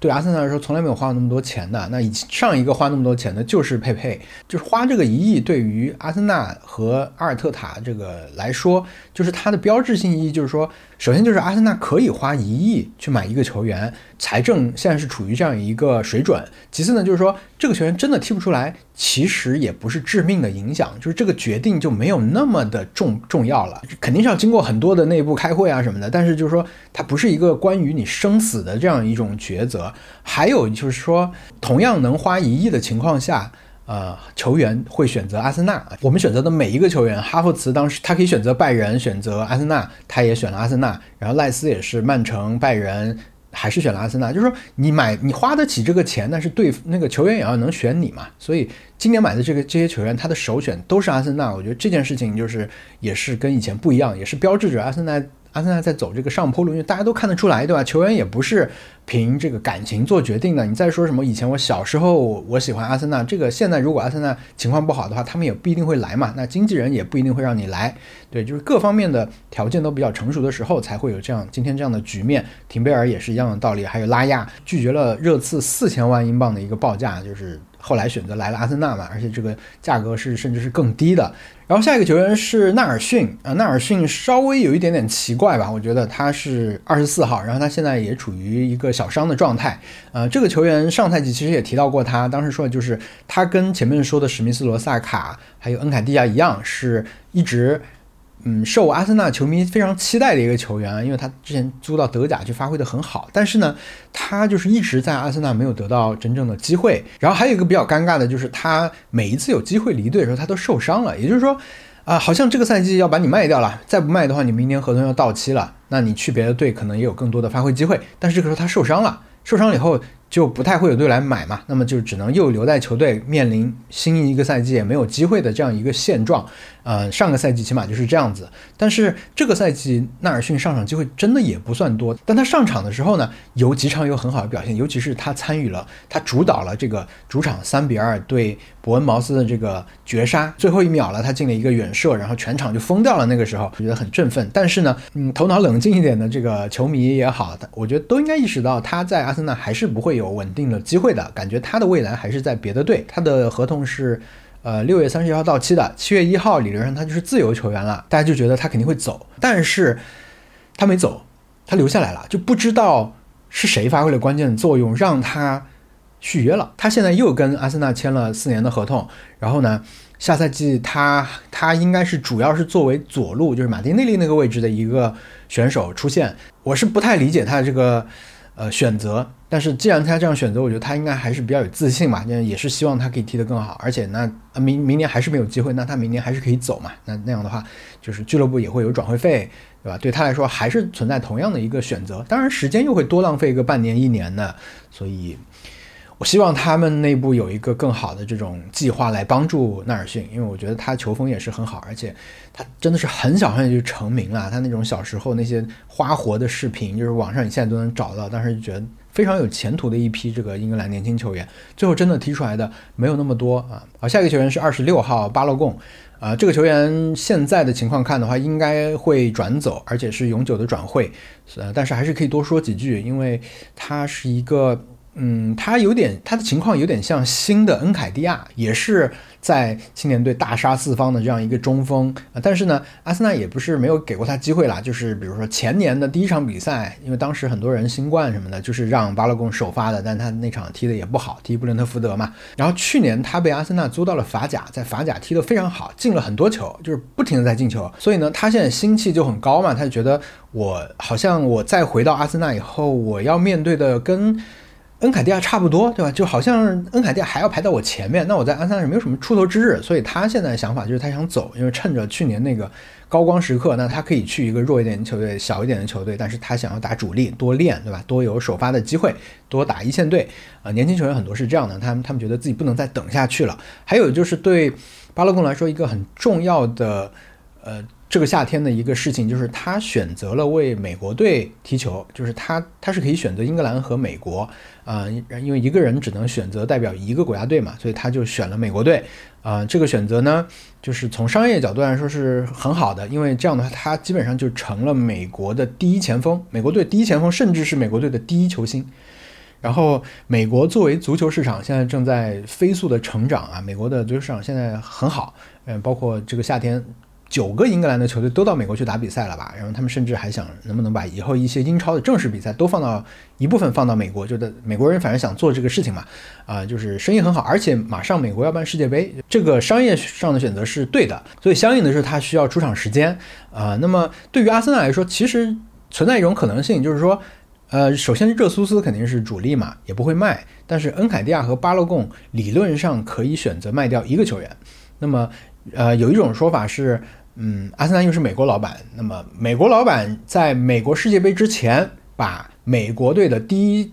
球星留在自己的队里面，感觉是一种很说得通的一种商业思路了。但是好像。目前看下来还是会卖掉巴勒贡啊，一个就是他可能现在价格可能可以比较高，因为他毕竟有去年那个表现在那里，所以可能有一些球队会想要追逐他。还有一个原因是，巴勒贡这个球员他可能就是那种没有那么听话的感觉吧。他最近有一个事情，因为有一个在追逐他的球队是国际米兰嘛，国际米兰想要买他，但是报价不是很够啊。但是呢，巴洛贡发了一个，有一天发了个连续发两个 story。一个呢是他在看那个罗纳尔多在国际米兰期间的比赛的实况，意思是我在看国米的东西，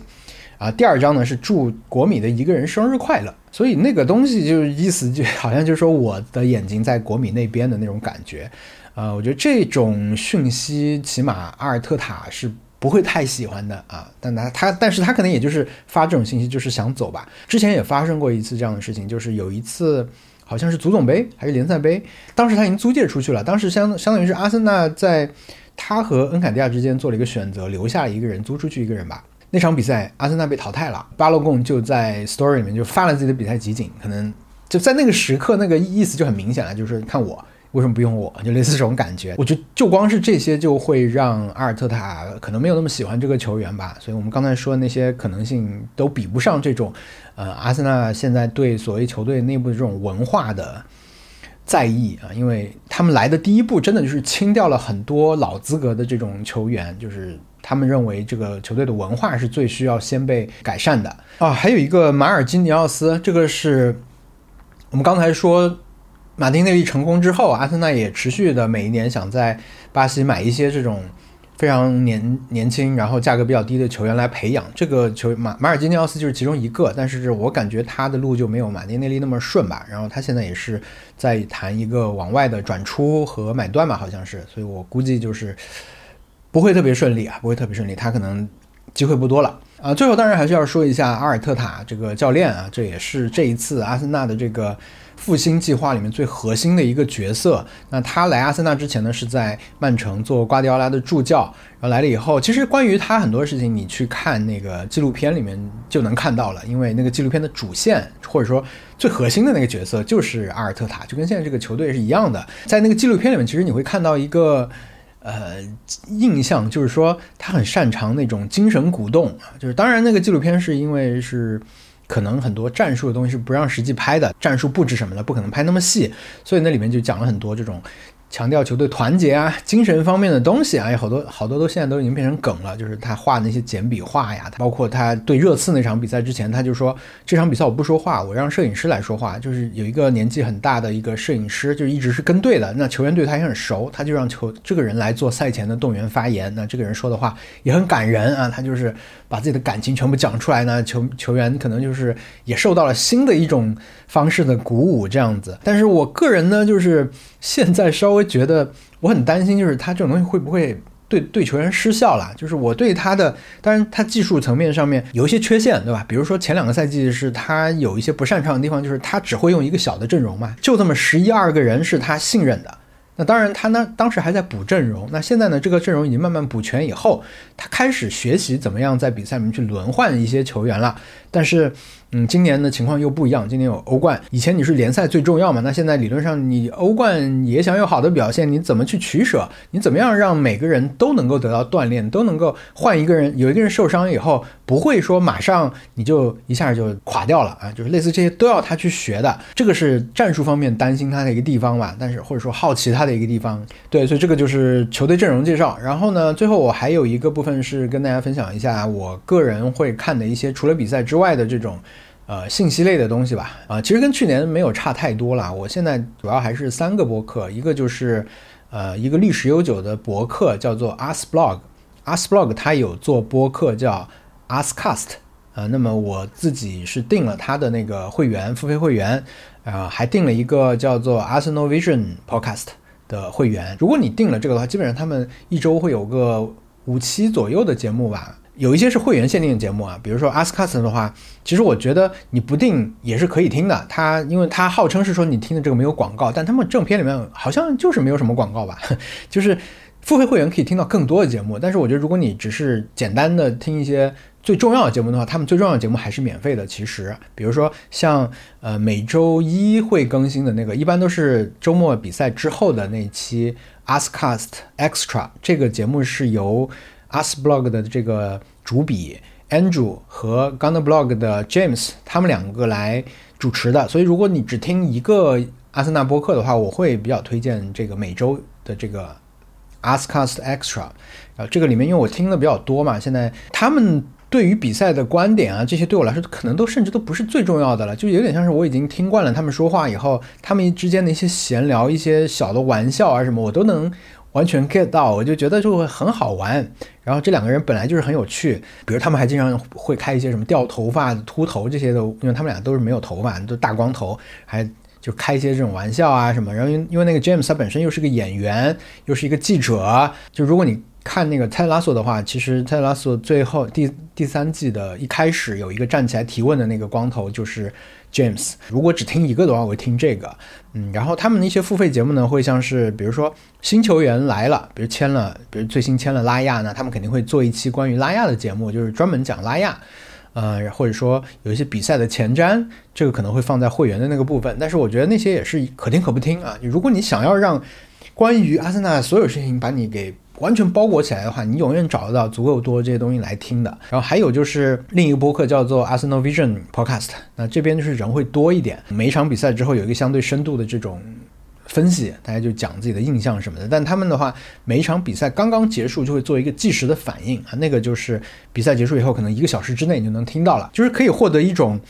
比较即时的，因为有时候你看完比赛以后你。心潮澎湃，你会想要有一些这种，其实只要有人这个时候在聊这件事情就可以了。他们说的对不对？呃，跟你观点是不是一致都没有那么重要。你就想听一些人说你刚看完的这个事情，因为你现在精神还是受到这件事情的刺激，还在余波当中。然后他们的一些特色的这种非付费的呃东西呢，可能是比如说。呃，重点的比赛他们会做一些 rewatch，重看这场比赛，然后看的时候他们会停下来，有时候看个半场吧。比如说对曼城这个比赛，他们会会可能会主要看上半场，看着看着停下来说，你看这里怎么怎么怎么样，就是一个战术的讲解。还有就是如果有一些球员有转会传闻的话，他们会做一些这种球探视频，就是去找很找一个他的那种集锦来播放几秒几秒的片，他们一直在放，一边放一边说，啊，你看他这个防守能力怎么怎么怎么样，就是这样。然后还有一个播客呢，是 asna Opinion，这个是相对年轻一点的一个播客，嗯，几个主播好像都是跟广告啊、营销这方面有关系的这个工作的人。然后他们主要的这个主脑叫 Pedro，他是在美国，好像帮一个美国的美职联的一个足球队做市场的一个吧。他就是他喜欢阿森纳，但是呢，他也有为本地的一个球队工作的这样一个以前做广告的人。然后他们的视视角就会比较年轻一点。然后开的玩笑啊也现代一点了，他们也是每一场赛后就会做视频的直播来聊球的那种。Pedro 的这个博客，我觉得是比较推荐大家看的。就是我自己的话，如果只看一个博客的话，我会看他的博客。对他的很多观点，我觉得是比较新颖和嗯写的也很有意思。对，这个是嗯播客的部分。然后 Reddit。啊，Reddit 作为一个，因为我平时主要是新闻来源，主要是我自己的一个推特列表，啊，这个列表呢里面有一些就刚才提到的这些内容制作者基本都在里面，然后还有一些媒体的人，还有一些跟转会相关的人，这样子，呃，就是一个列表，我会有时间的话我就会刷那个列表，但是如果呃，比如说今天很忙在外面，或者说突然有大新闻了，或者每天早上起来吧，就是说可能很多信息已经。堵在那里的时候，那我就会打开 Reddit 啊，Reddit 的那个 Gunners 这个版面，基本上你就可以一眼就看到最重要的新闻已经帮你筛选出来了。然后赛后呢，也可以去刷。我觉得 Reddit 还是。呃，很好的一个社区吧，就是它的那种机制会让你可以比较高效的看完跟阿森纳相关的这些事情和一些有意思的梗啊、观点啊什么都会有。对，这就是我看的基本上大部分的东西。然后其他的，比如说单场比赛的分析啊，或者是视频节目，其实我看的反而比较少啊。我就是如果平台推给我的话，我偶尔会看一下，比如像是那个 Tifo 啊。呃，或者是 B 站的一些 UP 主，我觉得聊的也挺好的，场边二十一区啊，还有小蔡指导的伊斯林顿战术室，还有一些不光是阿森纳的一些足球节目啊，就是呃 Mini Biggie 这样的，我觉得他们说也很有道理，就是讲战术方向的嘛，还有就是复盘啊，包括一些搞笑解说什么，我也会看，但是我就没有持续的会在那边看，因为我觉得现在。呃，网站反正他们的推送机制也很高级，你看过一两个阿森纳球迷，他们也就会知道推给你看了啊。还有就是前年其实看那个那种看球 vlog 比较多，但是去年好像看的相对少一点。希望今年我可以去拍一个啊，就是去看一看，去拍一拍啊。对，忘了说这个看球的事儿了。今年我现在就只订了一个咪咕啊，是去年结束的时候，他们不是说那时候最便宜嘛，我就订了一个咪咕。嗯，然后去年其实我订了，我试了一个香港的服务叫 Now E。清晰度非常好，每一轮比赛可能有两三轮是 4K 的，但即使不是 4K，它的普通清晰度的转播其实也比呃咪咕这些平台要好。它有点像是我们看那些流媒体的那些影视剧的那种清晰度啊，但是那个确实是比较贵，而且就是看起来还是有点麻烦嘛，对网络有一些要求，所以我今年也就放弃了，我就主要还是用国内的平台。现在是用咪咕，然后看到时候还有一个平台选择是爱奇艺嘛，你就是这两个里面选一个。不知不觉啊，又说了很多，但最后还是有点想讲吧，就是一个心态问题。因为我觉得，尤其是对新球迷来说，你可能会很容易感受到现在这种网络社区里面的恶意吧，就是会被这些东西影响，这些氛围影响。因为我觉得，不管是国内还是国外吧，很多的关于足球社区其实是。不是那么健康的，就是气氛没有那么融洽的啊。一个是球队之间的互相攻击，那然后就是还有很多就对自己球队球员，大家有不同意见，也会很容易吵起来，有很多黑话呀什么的，其实是很容易影响人的。那有可能你是为了寻求一个新的爱好来开始关注这个领域，但是你会嗯感到很多让你不快乐的因素。那我也分享一下我自己在这方面的一些做法。那首先，我觉得我比较明确。我想要从这个娱乐里面得到什么东西？那其次呢，就会我的这个目标就会影响我参与这个活动的方式。那具体来说，比如我会觉得我一直在讲，就是故事很重要嘛，对吧？就是作为真人秀的这个职业体育，它的人物关系和故事对于你去看那个比赛是很有帮助的。那反过来，这个比赛又会。开启一些新的故事和人物关系，所以呢，我会建议大家去直接的多去关注一些这种，嗯，关于球员、关于俱乐部的这些故事。啊，就是关你就关注你现在能看到这些人就可以了，然后也不要被很多先入为主的概念去带带带偏吧，也就是比如我刚才说什么，阿森纳就是一个追求艺术的球队，你看不出来没关系。可能他们现在就是没有在追求艺术，他们只是在追求先赢球嘛，对吧？然后你会觉得这些球队之间你看不出太大区别，很模糊，这也很正常。就是，呃，你可以听一些类似这样的说法，但是你不要完全被他们影响，你还是要靠自己的判断。然后在看这些故事的时候，你尽量去看那些相对一手的东西，你不要。比如说，你相对一个被转的已经糊掉这种帖子，一个梗图，那你可能有机会的话，你可以看到球员自己发的是什么，或者说一个专门直接的采访里面他说的是什么。嗯，这个明辨是非吧，我觉得所有领域可能都是这个样子的，一定会有一些谣言啊，一些呃以讹传讹的东西流传的更多，因为这些东西可能更有话题性。那你要擅长去分辨这些东西啊，还有就是。嗯，我自己的一个心得就是少看评论区啊，就是少看任何地方的评论区，因为评论区往往会是一些对他们来说可能一种智力游戏之类的存在啊。但是对我来说，就是这些资讯我不需要，所以我就会直接绕开啊。这个可以省很多的时间，而且避免你进入一种嗯很讨厌的氛围，或者被这种氛围甚至是感染。那对我来说，呃，最明显的一些一些东西就是，比如说